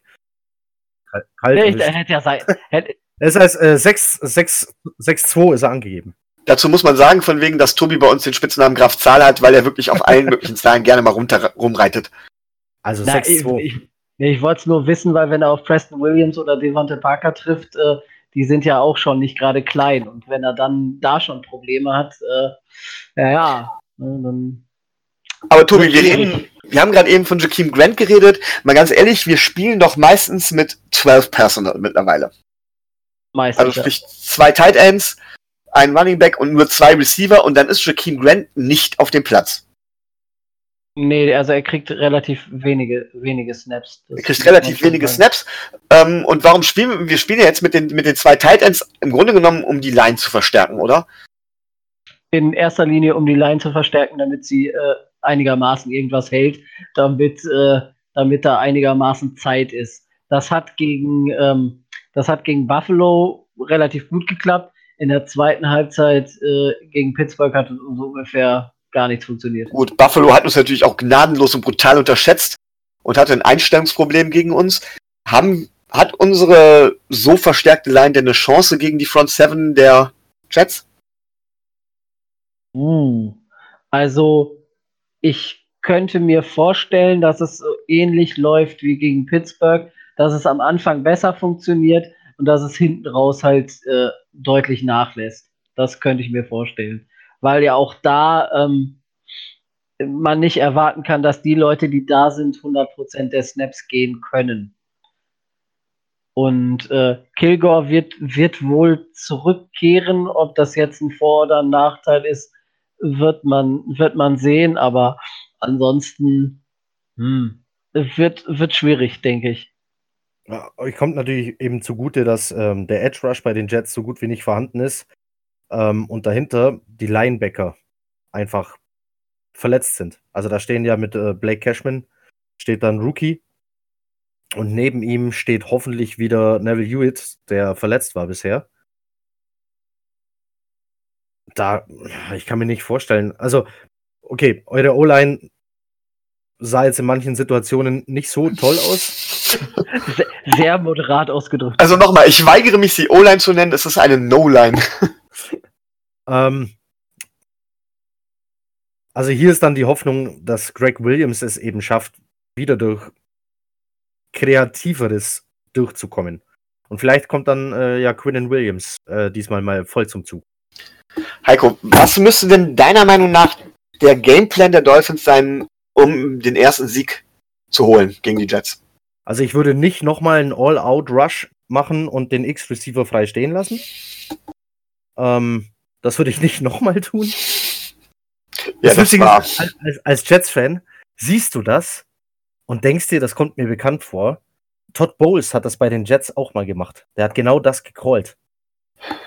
In, War ein beschissener Call, glaube ich. in, in, in. Führung, in Führung vollkommen unnötig, alle auf den Quarterback schicken und hinten die Receiver freilassen. Ähm, was ich jetzt in dem Fall nicht verstanden habe, ist, warum steht Xavier Howard 12 Yards off, also vom Receiver weg und lässt den quasi somit frei. Und warum wird dieser Spielzug zweimal gecallt? Einmal beim First Down und dann nochmal, äh, dann gab es eine Strafe. Ich weiß nicht, ob es dann ähm, äh, Second Down oder Third Down war. Aber der gleiche Spielzug wurde ja zweimal gecallt. Also das ganze St Die Geschichte mit äh, Xavier Howard, da gab es das Gerücht, also, dass die Cornerbacks bzw. die Secondary Man covern sollte ja. und Howard das falsch verstanden hat und eine Cover 3 gespielt hat. Also Kommunikationsproblem. Ja. Gut. Was anderes. Das ist zumindest das Gerücht, ob es wirklich stimmt, weiß ich nicht. Also, äh, äh, jetzt nehmen wir an, Xavier Howard hätte sich mit Absicht dahingestellt. Dann, dann ist er nicht mehr Top 10 Cornerback. Also dann, dann musst du ganz weit runterstufen. Nein. Ähm, boah, was könnte Miami tun? Also, die Mismatches musst du suchen und finden. Die Frage ist, also Cashman zum Beispiel ist zwar ein Rookie, aber der ist für einen Inside Linebacker in der Coverage gar nicht so schlecht. Dann muss der also eher auf, ähm, je, nachdem, wer dann neben ihm stehen wird, äh, verletzungsbedingt bin ich mir gerade nicht so sicher, wer dann da steht. Ich glaube, wir haben gerade auch einen aus dem Practice Squad hochholen müssen. Und haben den Mann, den wir eigentlich geholt haben für CJ Mosley, auf IR gesetzt. Also, wie die Linebacker-Situation da in der Mitte aussieht, muss man sehen. Das müsst dann auch ihr sehen, wie die aussieht. Und wo hier das Mismatch ist, äh, Stichwort Tight End gegen Linebacker. Dann, dann aus, ausnutzen, was Greg Williams eben gerne tut, den tiefstehenden Safety, den, den, das ist keine Überraschung, das macht Greg Williams seit Jahren, das weiß auch jeder. Hier muss man sich eben dann nur was einfallen lassen. Ähm, und dann erkennen und sehen, wie oft Greg Williams einen Cornerback rausnimmt, um ihn blitzen zu lassen. Weil da steht dann natürlich irgendwo jemand frei. Laufspiel würde ich über unsere Mitte jetzt nicht probieren. Die ist tatsächlich nicht so schlecht. Nicht umsonst ist die Defense der Jets trotzdem auf Rang 11 momentan in der Liga. Ähm, dann muss es im Passspiel liegen. Das Heil. Äh, und gegen unsere Offense, ja, hm. gut, die, die Offense hat bisher keine Ahnung, wie viele Punkte diese Saison gemacht. Ach, alle und alle gegen Dallas. Also,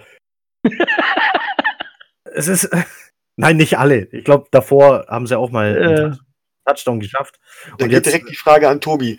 Tobi, wie sollen wir das Laufspiel vor allen Dingen mit Livian Bell stoppen? ja, äh, genau. Es ist eine gute Frage. Äh, Wenn ich's wüsste, wenn ich's wüsste, wäre ich Matt Burke. Aber äh, ganz ehrlich, äh, puh, ich, äh, ich sehe ich, ich seh's, seh das tatsächlich als das Matchup an, was das Spiel entscheidet. Wenn uns das irgendwie gelingt, den Mann irgendwie unter 100 Yards zu halten, dann haben wir, haben wir eine gute Chance zu gewinnen. Und das muss das, das muss das Ziel sein. Aber ich sehe momentan noch nicht, wie das gehen könnte. Ich hoffe darauf, dass das ein Cam kann, weil ich von dem noch nichts gesehen habe. Aber ansonsten puh, wird äh, anspruchsvoll. Wird also, wird tatsächlich heiß, weil auf der einen Seite weiß man bei Adam Gaze, wann ein Lauf kommt und man weiß auch, dass die alle durch die Mitte gehen. Warum auch immer. Mit einer schlechten O-Line. Aber wenn ich gesehen habe, was äh, der Connor euch teilweise angetan hat. Das wusste man auch. Ja, also Connor konnte da teilweise durchspazieren mit Ansage. Wenn Connor das kann, kann Lev Le'Veon Bell das auch. Also man mag jetzt sagen, ja, Le'Veon Bell ist jetzt auch nicht so die Wunderwaffe, der bringt ja gar nicht so viel. Man muss mal sehen, was er an Yards holt. Jeder andere Running Back würde nur die Hälfte davon holen, weil Le'Veon Bell grundsätzlich den ersten Tackler aussteigen lässt bei allem, was er tut. Äh, das, und, ist auch, äh, das, ist auch, das was ihm bisher das Leben gerettet hat. Und was wir, äh, was wir alternden Veteran Running Backs so an Yards zugestehen, hat uns ja Adrian Peterson schon gezeigt. Also äh, da ist Miami, was das angeht, äh, schon ziemlich anfällig.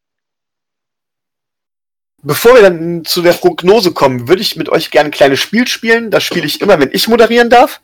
Ähm, Rico spielt das nicht. Tobi hasst das Spiel. Er wird dir aber gleich klar machen, wie das läuft. Denn ich werde immer einen Spieler nennen und den mit jemand anderem vergleichen und ihr müsst dann jeweils die Entscheidung treffen, wen ihr wollt und warum. Ja? So als Beispiel, wenn ich jetzt zum Beispiel sage, Tobi, Sam Darnold oder Jared Goff? Sam Darnold, der ist unterhaltsamer.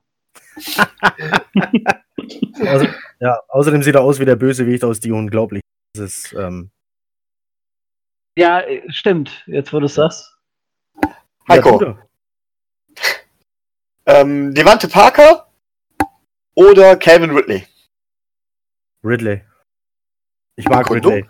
Ich stehe steh einfach auf Ridley. Nein. Ähm, weil ich bei Ridley mehr weiß, was ich habe, weil Parker aufgrund seiner Verletzungsgeschichte nicht, nicht so, sich nie so zeigen konnte, wie er vielleicht wirklich ist. Okay. Tobi, Livian Bell oder Saquon Barkley? Also schon, schon allein wegen, wegen, seiner, wegen seiner Vergangenheit und wegen seiner Zahlen äh, kann man Livian Bell eigentlich nicht außen vor lassen, aber ähm, Saquon Barkley ist das, das Gesicht der Giants und ist einfach so, so eine gehypte Figur, ähm, dass ich den aus Merchandising-Gründen schon einfach nehmen müsste. Okay. Heiko, Xavier Howard oder Marshawn Lattimore? Oh. Oh, das ist schwer. So ist es geplant. ähm, dann Howard. Ich habe jetzt aber keine genaue Begründung dafür. Ich halte beide für gut. Aber ich glaube, Howard ist ein Tick, einfach ein Tick besser als, als Lattimore. Lattimore spielt vielleicht momentan, ähm, hat den Vorteil, bessere Leute auch noch um sich rum zu haben. Was natürlich dann die ganze Defense glänzen lässt. Aber das spricht, vielleicht spricht gerade das für Xavier Howard.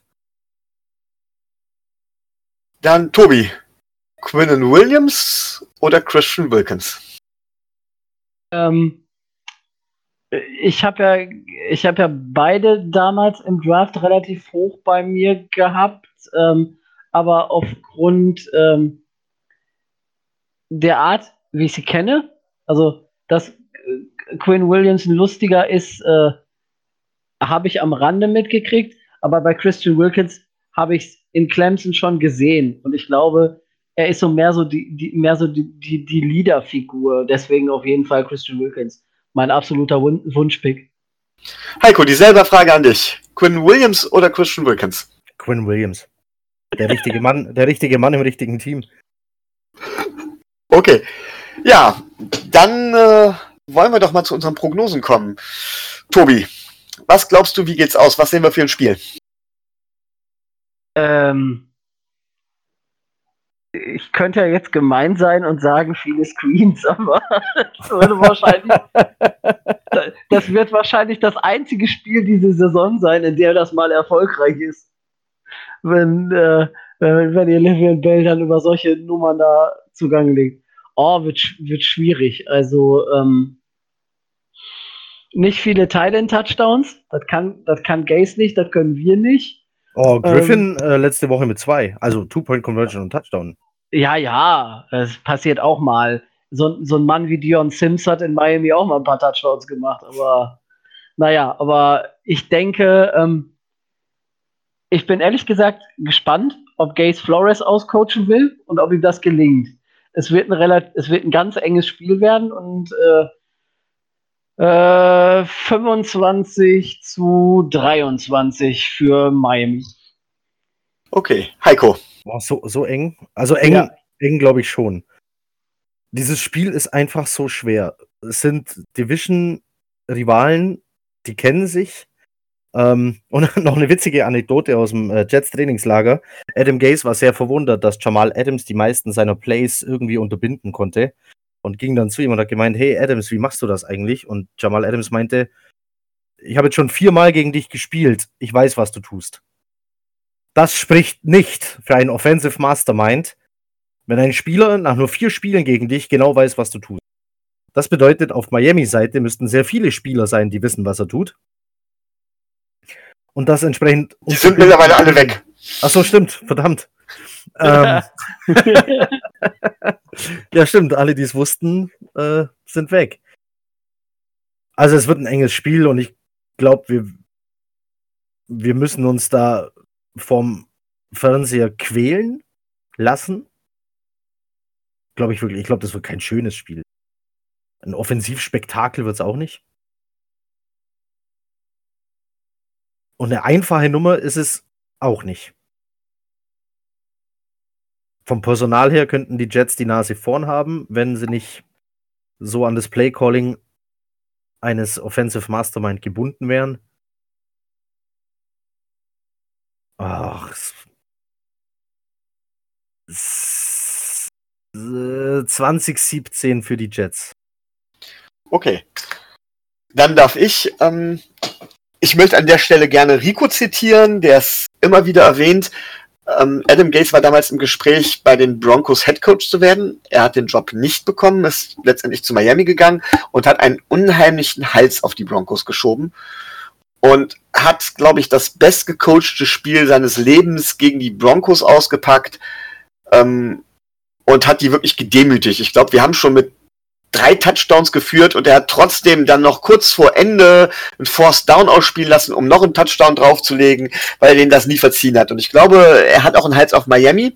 Und tatsächlich glaube ich, dass Tobi Unrecht haben wird und wir eben in dem Spiel keine Screens sehen werden. Wahrscheinlich das einzige Spiel der Jets in dieser Saison, das ohne Screens läuft weil Gaze es uns unbedingt beweisen will. Also so Robbie Anderson für 300 Yards und drei Touchdowns. So, so nach dem Motto. Ja. Und er wird dann vielleicht tatsächlich alles rausholen, was er irgendwo hat. Ähm, Ach so. Ich da, glaube, dass das eure Defense tatsächlich uns deutlich überlegen ist. Ähm, wir werden wahrscheinlich wieder mit Fitzpatrick starten und ich glaube, dass das Spiel deutlich, deutlich eher für euch ausgeht und ich tippe tatsächlich auf sowas wie 24-7 für die Jets. Oh, das Leider ist. Oh, ich glaube, das ist zu hoch. Also, ich bin Jets-Fan. Ich würde niemals oder selten gegen mein Team tippen. Ja, diese Saison sieht das natürlich anders. Aber, nee. Ich habe tatsächlich die Befürchtung. Aus dieser Kombination, dass wir defensemäßig so unterlegen sind, ähm, dass wir in der Quarterback-Situation so unsicher sind und äh, dass Adam Gase wirklich alles irgendwo rausholen wird, um uns zu schlagen. Und ich sage das nicht gerne, denn ich verliere ungern gegen die Jets. Ja gut, das ist umgekehrt ja genauso. Also, ähm, es ist ja jetzt nicht so, dass man sagt, ach ja, gegen Miami, das ist okay. ne? Okay. So, möchte einer vielleicht noch irgendwas sagen von euch? Was glaubt äh, ihr? Geht ihr, geht, glaubt, glaubt ihr, ihr geht 016? Nein. Definitiv nein. Ich bete das nicht. Ganz ehrlich, also äh, 1, mit 1,15 kann ich leben, 0,16 fände ich fürchterlich. Ich gehe schwer davon aus, dass es 1-15 wird. Ich hatte, äh, hatte eigentlich mir das Pittsburgh-Spiel ausgeguckt, weil es wichtig für, für die Draft-Picks ist, aber ähm, äh, ich, ich, ich gehe nicht davon aus, dass, äh, dass, dass wir alle Spiele verlieren. Vielleicht haben wir in dem Rückspiel gegen die Jets noch eine Chance oder aber gegen die Bengals. Gegen die Bengals. Gegen die Hattet ihr Bengals. die Giants Ah, schon? Nee, Giants kommen auch noch. Redskins hattet ihr, ja, stimmt, der Tank Ja. Roll, mein Gott, auch so ein furchtbarer Name. Ah, hör Ähm, auf. ja, vor allen Dingen, da wird gesagt, wir schaffen die Two-Point-Conversion nicht und deswegen haben wir, haben wir getankt. So ein Schwachsinn. Ja, ja, das hatten wir ja eben schon. Ja, für uns, Ah, ja. Äh, bei uns sagt man ja, äh, für uns beginnt jetzt der Winnable äh, Schedule äh, mit Miami, Giants, Bengals, Redskins. Also man, Das man heißt, könnte irgendwie jetzt, man, 9-7? könnte jetzt sechs, man könnte jetzt sechs Spiele in Folge gewinnen. Ähm, ich, ich, glaube, ich, glaub, ich glaube, Adam Gaze gewinnt davon nur zwei. Wenn er darf. Ja. Und ich habe, also, es gibt Jets-Fans, und da bin ich nicht allein, die wirklich Angst haben, dass Adam Gaze diese Franchise kaputt macht. Ähm, man muss ja überlegen, du hast jetzt einen Lev Le'Veon Bell, also einen Superstar zu den Jets holen können. DJ Mosley. Ähm, dann hast du deinen Sam Darnold in seinem zweiten Jahr, der sich gerade zurückentwickelt. Dann wird irgendwann Le'Veon Bell sagen, ich habe keinen Bock mehr auf den Scheiß. Irgendwann wird ein Jamal Adams sagen, ich habe keinen Bock mehr auf den Scheiß. Und dann werden viele andere sagen, ja, wenn die keinen Bock mehr haben, warum sollte ich dann noch hier sein? Und dann hast du eine ruinierte Franchise, weil du einen Head Coach hast, der nicht bereit ist, einfach zu gehen. Vielleicht ähm, wird er ja der Nachfolger von Bill Belichick. ja, das wäre wär, wär das Optimale. Da So, freut soll, sich die ganze NFL. so, soll er die kaputt machen? Nein, es ist tatsächlich die Befürchtung vieler Jets-Fans, dass ähm, Adam Gaze aufgrund seiner Art zu spielen nicht in der Lage ist, Spiele zu gewinnen und somit Zeit verschwendet. Zeit von den Leuten, die jetzt gerade im Kader sind.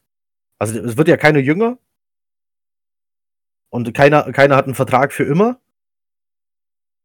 Und eigentlich hättest du einen Kader, der mit Sicherheit mehr Spiele hätte gewinnen können als dieses eine bisher. Heiko, da würde ich dir gerne das zu sagen, was sehr, sehr viele bei uns in der Gruppe sagen, denn ich habe ähnlich Angst äh, im Moment mit Froze. Tatsächlich habe ich persönlich wenig Angst. Ich kriege da auch gerne mal Gegenwind und ich bekomme immer die Antwort, die ich dir jetzt geben werde. Trust the process. Boah, da sind wir jetzt so durch damit. Hör auf! Nein, das, das hatten wir schon unter, unter Itzig, dann hatten wir das unter McKagan, jetzt ist Joe Douglas General Manager und jetzt soll ich wieder Trust the Process machen. Nee, irgendwann ist mal genug. Vertrauen ist gut, Kontrolle ist besser. Also, ich verlasse mich nur noch auf Zahlen. Hier sehe ich zwei Zahlen. Das, die eine ist eine 1, die andere eine 6. Da muss einfach was passieren. Also, ich habe tatsächlich Schiss, dass es dann am Ende 1,15 ist. Mit einem Team, das viele, und damit meine ich nicht nur Fans, damit meine ich auch Journalisten, sogenannte Experten, wie sie alle heißen, mit einem Team, das viele bei 7, 9, 8, 8, 9, 7 gesehen haben. Und das von Da den Namen her, von den. Namen her wäre das drin. Und das, das frustriert mehr, als jede andere verkackte Saison bisher frustriert hat. Weil bei anderen verkackten Seasons wusstest du, die können es gar nicht besser. Jetzt weißt du, die könnten es besser und ja, Screens. Tobi, möchtest du noch irgendwas sagen? Ähm, vielleicht als Abschluss, weil wir ähm, ein aktuelles Ding sind, äh, für unsere deutschen Hype-Fans äh, wieder. Kasim Edebali ist nach drei Tagen bei Oakland gefühlt schon wieder rausgeflogen. Oh, Aber war, war zu erwarten. Also äh, typischer, typischer Journeyman hat das getan, was er sollte, hat keine Ahnung, wie viel Euro, äh, Dollar kassiert und äh, ja, dann geht halt jetzt bei Teamnummer gefühlt 25 weiter. Ja, der schafft noch, der schafft noch mehr als Ryan Fitzpatrick. Für, Ja. für, Da, da gehe ich von aus. äh, für euch vielleicht noch was. Es gibt tatsächlich Jets-Fans, die sind ein bisschen neidisch auf Miami. Weil sie wegen der gerne- Ausgangssituation. Weil, weil sie äh, einfach gerne das tun würden, was Miami tut. Einfach mal komplett alle Köpfe abschlagen und sagen, wir bauen von Grund auf neu. Klar, äh, Draft, äh, Build through Draft ist nicht leicht. Ähm, die Draft ist Dartpfeile werfen oder ein Crapshoot, sagen auch viele. Deine Picks müssen sitzen. sonst bildest du da gar nichts. Aber wenn, wenn, du, wenn du mit all den Picks, äh, die Miami gerade hat, mit der Hälfte neue Starter ziehst, bist du auf einem, dann bist du auf einem verdammt guten Weg. Ich, ich sehe den Weg halt als sehr, sehr riskant an, den wir haben. Ähm, wenn Ja. das in die Hose geht, sind wir auf zehn Jahre hinaus raus aus dem Geschäft. Locker. Mindestens Ja, zehn Jahre. Ja, richtig. Also die nächste Free Agency und der nächste Draft muss sowas von sitzen. Und da muss ich ganz ehrlich sagen, äh, gibt mir die Historie nicht unbedingt die Hoffnung, dass das wirklich so klappt. Deswegen, weswegen ich auch immer so, so skeptisch bin und dafür auch gerne auf, abgestraft werde. Poli- Tobi sieht das deutlich positiver. Meinst du damit die Draft-Historie der Dolphins allgemein oder die eures jetzigen General Managers? Er war ja, er ist ja auch schon länger mit da und war schon länger mit in die Draft involviert. Er war nie der Alleinentscheidende. Das ist das, was wiederum Hoffnung gibt, aber er war immer mit involviert. Also auch so ein Charles Harris geht mit auf sein Konto. Okay. Ja, und ähnlich geht es uns mit Joe Douglas. Dem wird ja angekreidet, also positiv angekreidet, äh, mit das Super Bowl-Team der Eagles äh, gebaut zu haben. Also mit als, äh, was war er da, Vice President of bla bla bla. Irgendwann war er mal Chef der Scouting-Abteilung. Jetzt hat er die Jets, ähm, wird nach der Saison eine schwere Entscheidung mit Adam Gase treffen müssen. Oder der Owner trifft sie für ihn, wäre auch okay. Hauptsache jemand trifft diese Entscheidung, die ich mir äh, da erhoffe. Und gibt ihm Ja. noch einen längerfristigen Vertrag. Dann muss er draften und durch eine Free Agency, durch seine erste, denn er kam ja erst danach. Man hat ja Mike McKagan zu einem recht seltsamen äh, Zeitpunkt gelassen. Das heißt, wir wissen erst 2021, was wir da für einen General Manager haben, wenn seine Draft Picks und seine Free Agents mal eine Saison für die Jets gespielt haben. Darf, darf, ich, darf, ich den, darf ich den Jets an dieser Stelle einen Tipp geben? Mhm, Es- Es, selbstverständlich. es, gi- es gibt da einen ehemaligen General Manager, der hat mit Adam Gase zusammen wunderbar funktioniert. Der hat, Was die Jets schon, der hat die Jets schon einmal versenkt. Das schafft er nein, nein, noch nein, ein nein. Tenno- Mal. Der Tannenbaum, der, der, der, nein, nein, nein, natürlich. der war ja, der war ja fast genauso schlimm wie Itzig. War Itzig auch mal bei euch? Nein, Nein, Ja, nein. Gott sei Dank. Tenenbaum hat gereicht. der, wir, wir bauen ja wieder auf, weil wir, wie lange war der hier? Fünf Jahre? Weil wir fünf Jahre Tenenbaum hinter uns haben. Deswegen Ja, müssen wir den ganzen Verträge Scheiß muss- ja machen. Die Verträge mussten natürlich auch erstmal. Also, da muss ich jetzt McKagan loben, der Verträge gebastelt hat, mal abgesehen von denen von Truman Johnson, äh, sind da ganz viele Verträge dabei, wo du einen Spieler problemlos äh, entlassen kannst. Also, Assembly zum Beispiel wird nächstes Jahr ähm, nichts mehr gegen den Cap haben. Und er hätte ja irgendwie 9 Millionen verdient oder so.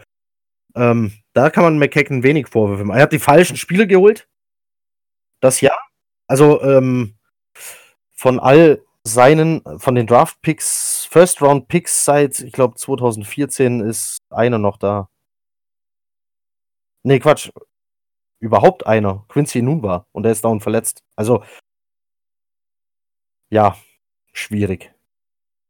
Ja, aber ähm, ne? Wir, haben mit, wir haben mit Mike Tenenbaum so unsere eigenen Erfahrungen gemacht.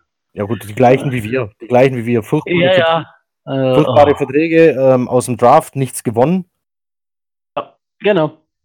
Und das So ist, äh, das, Das, ist war der das, was, beste äh, Move, den wir gehabt haben, war das, als er gegangen ist. Das war der beste Move der letzten Offseason.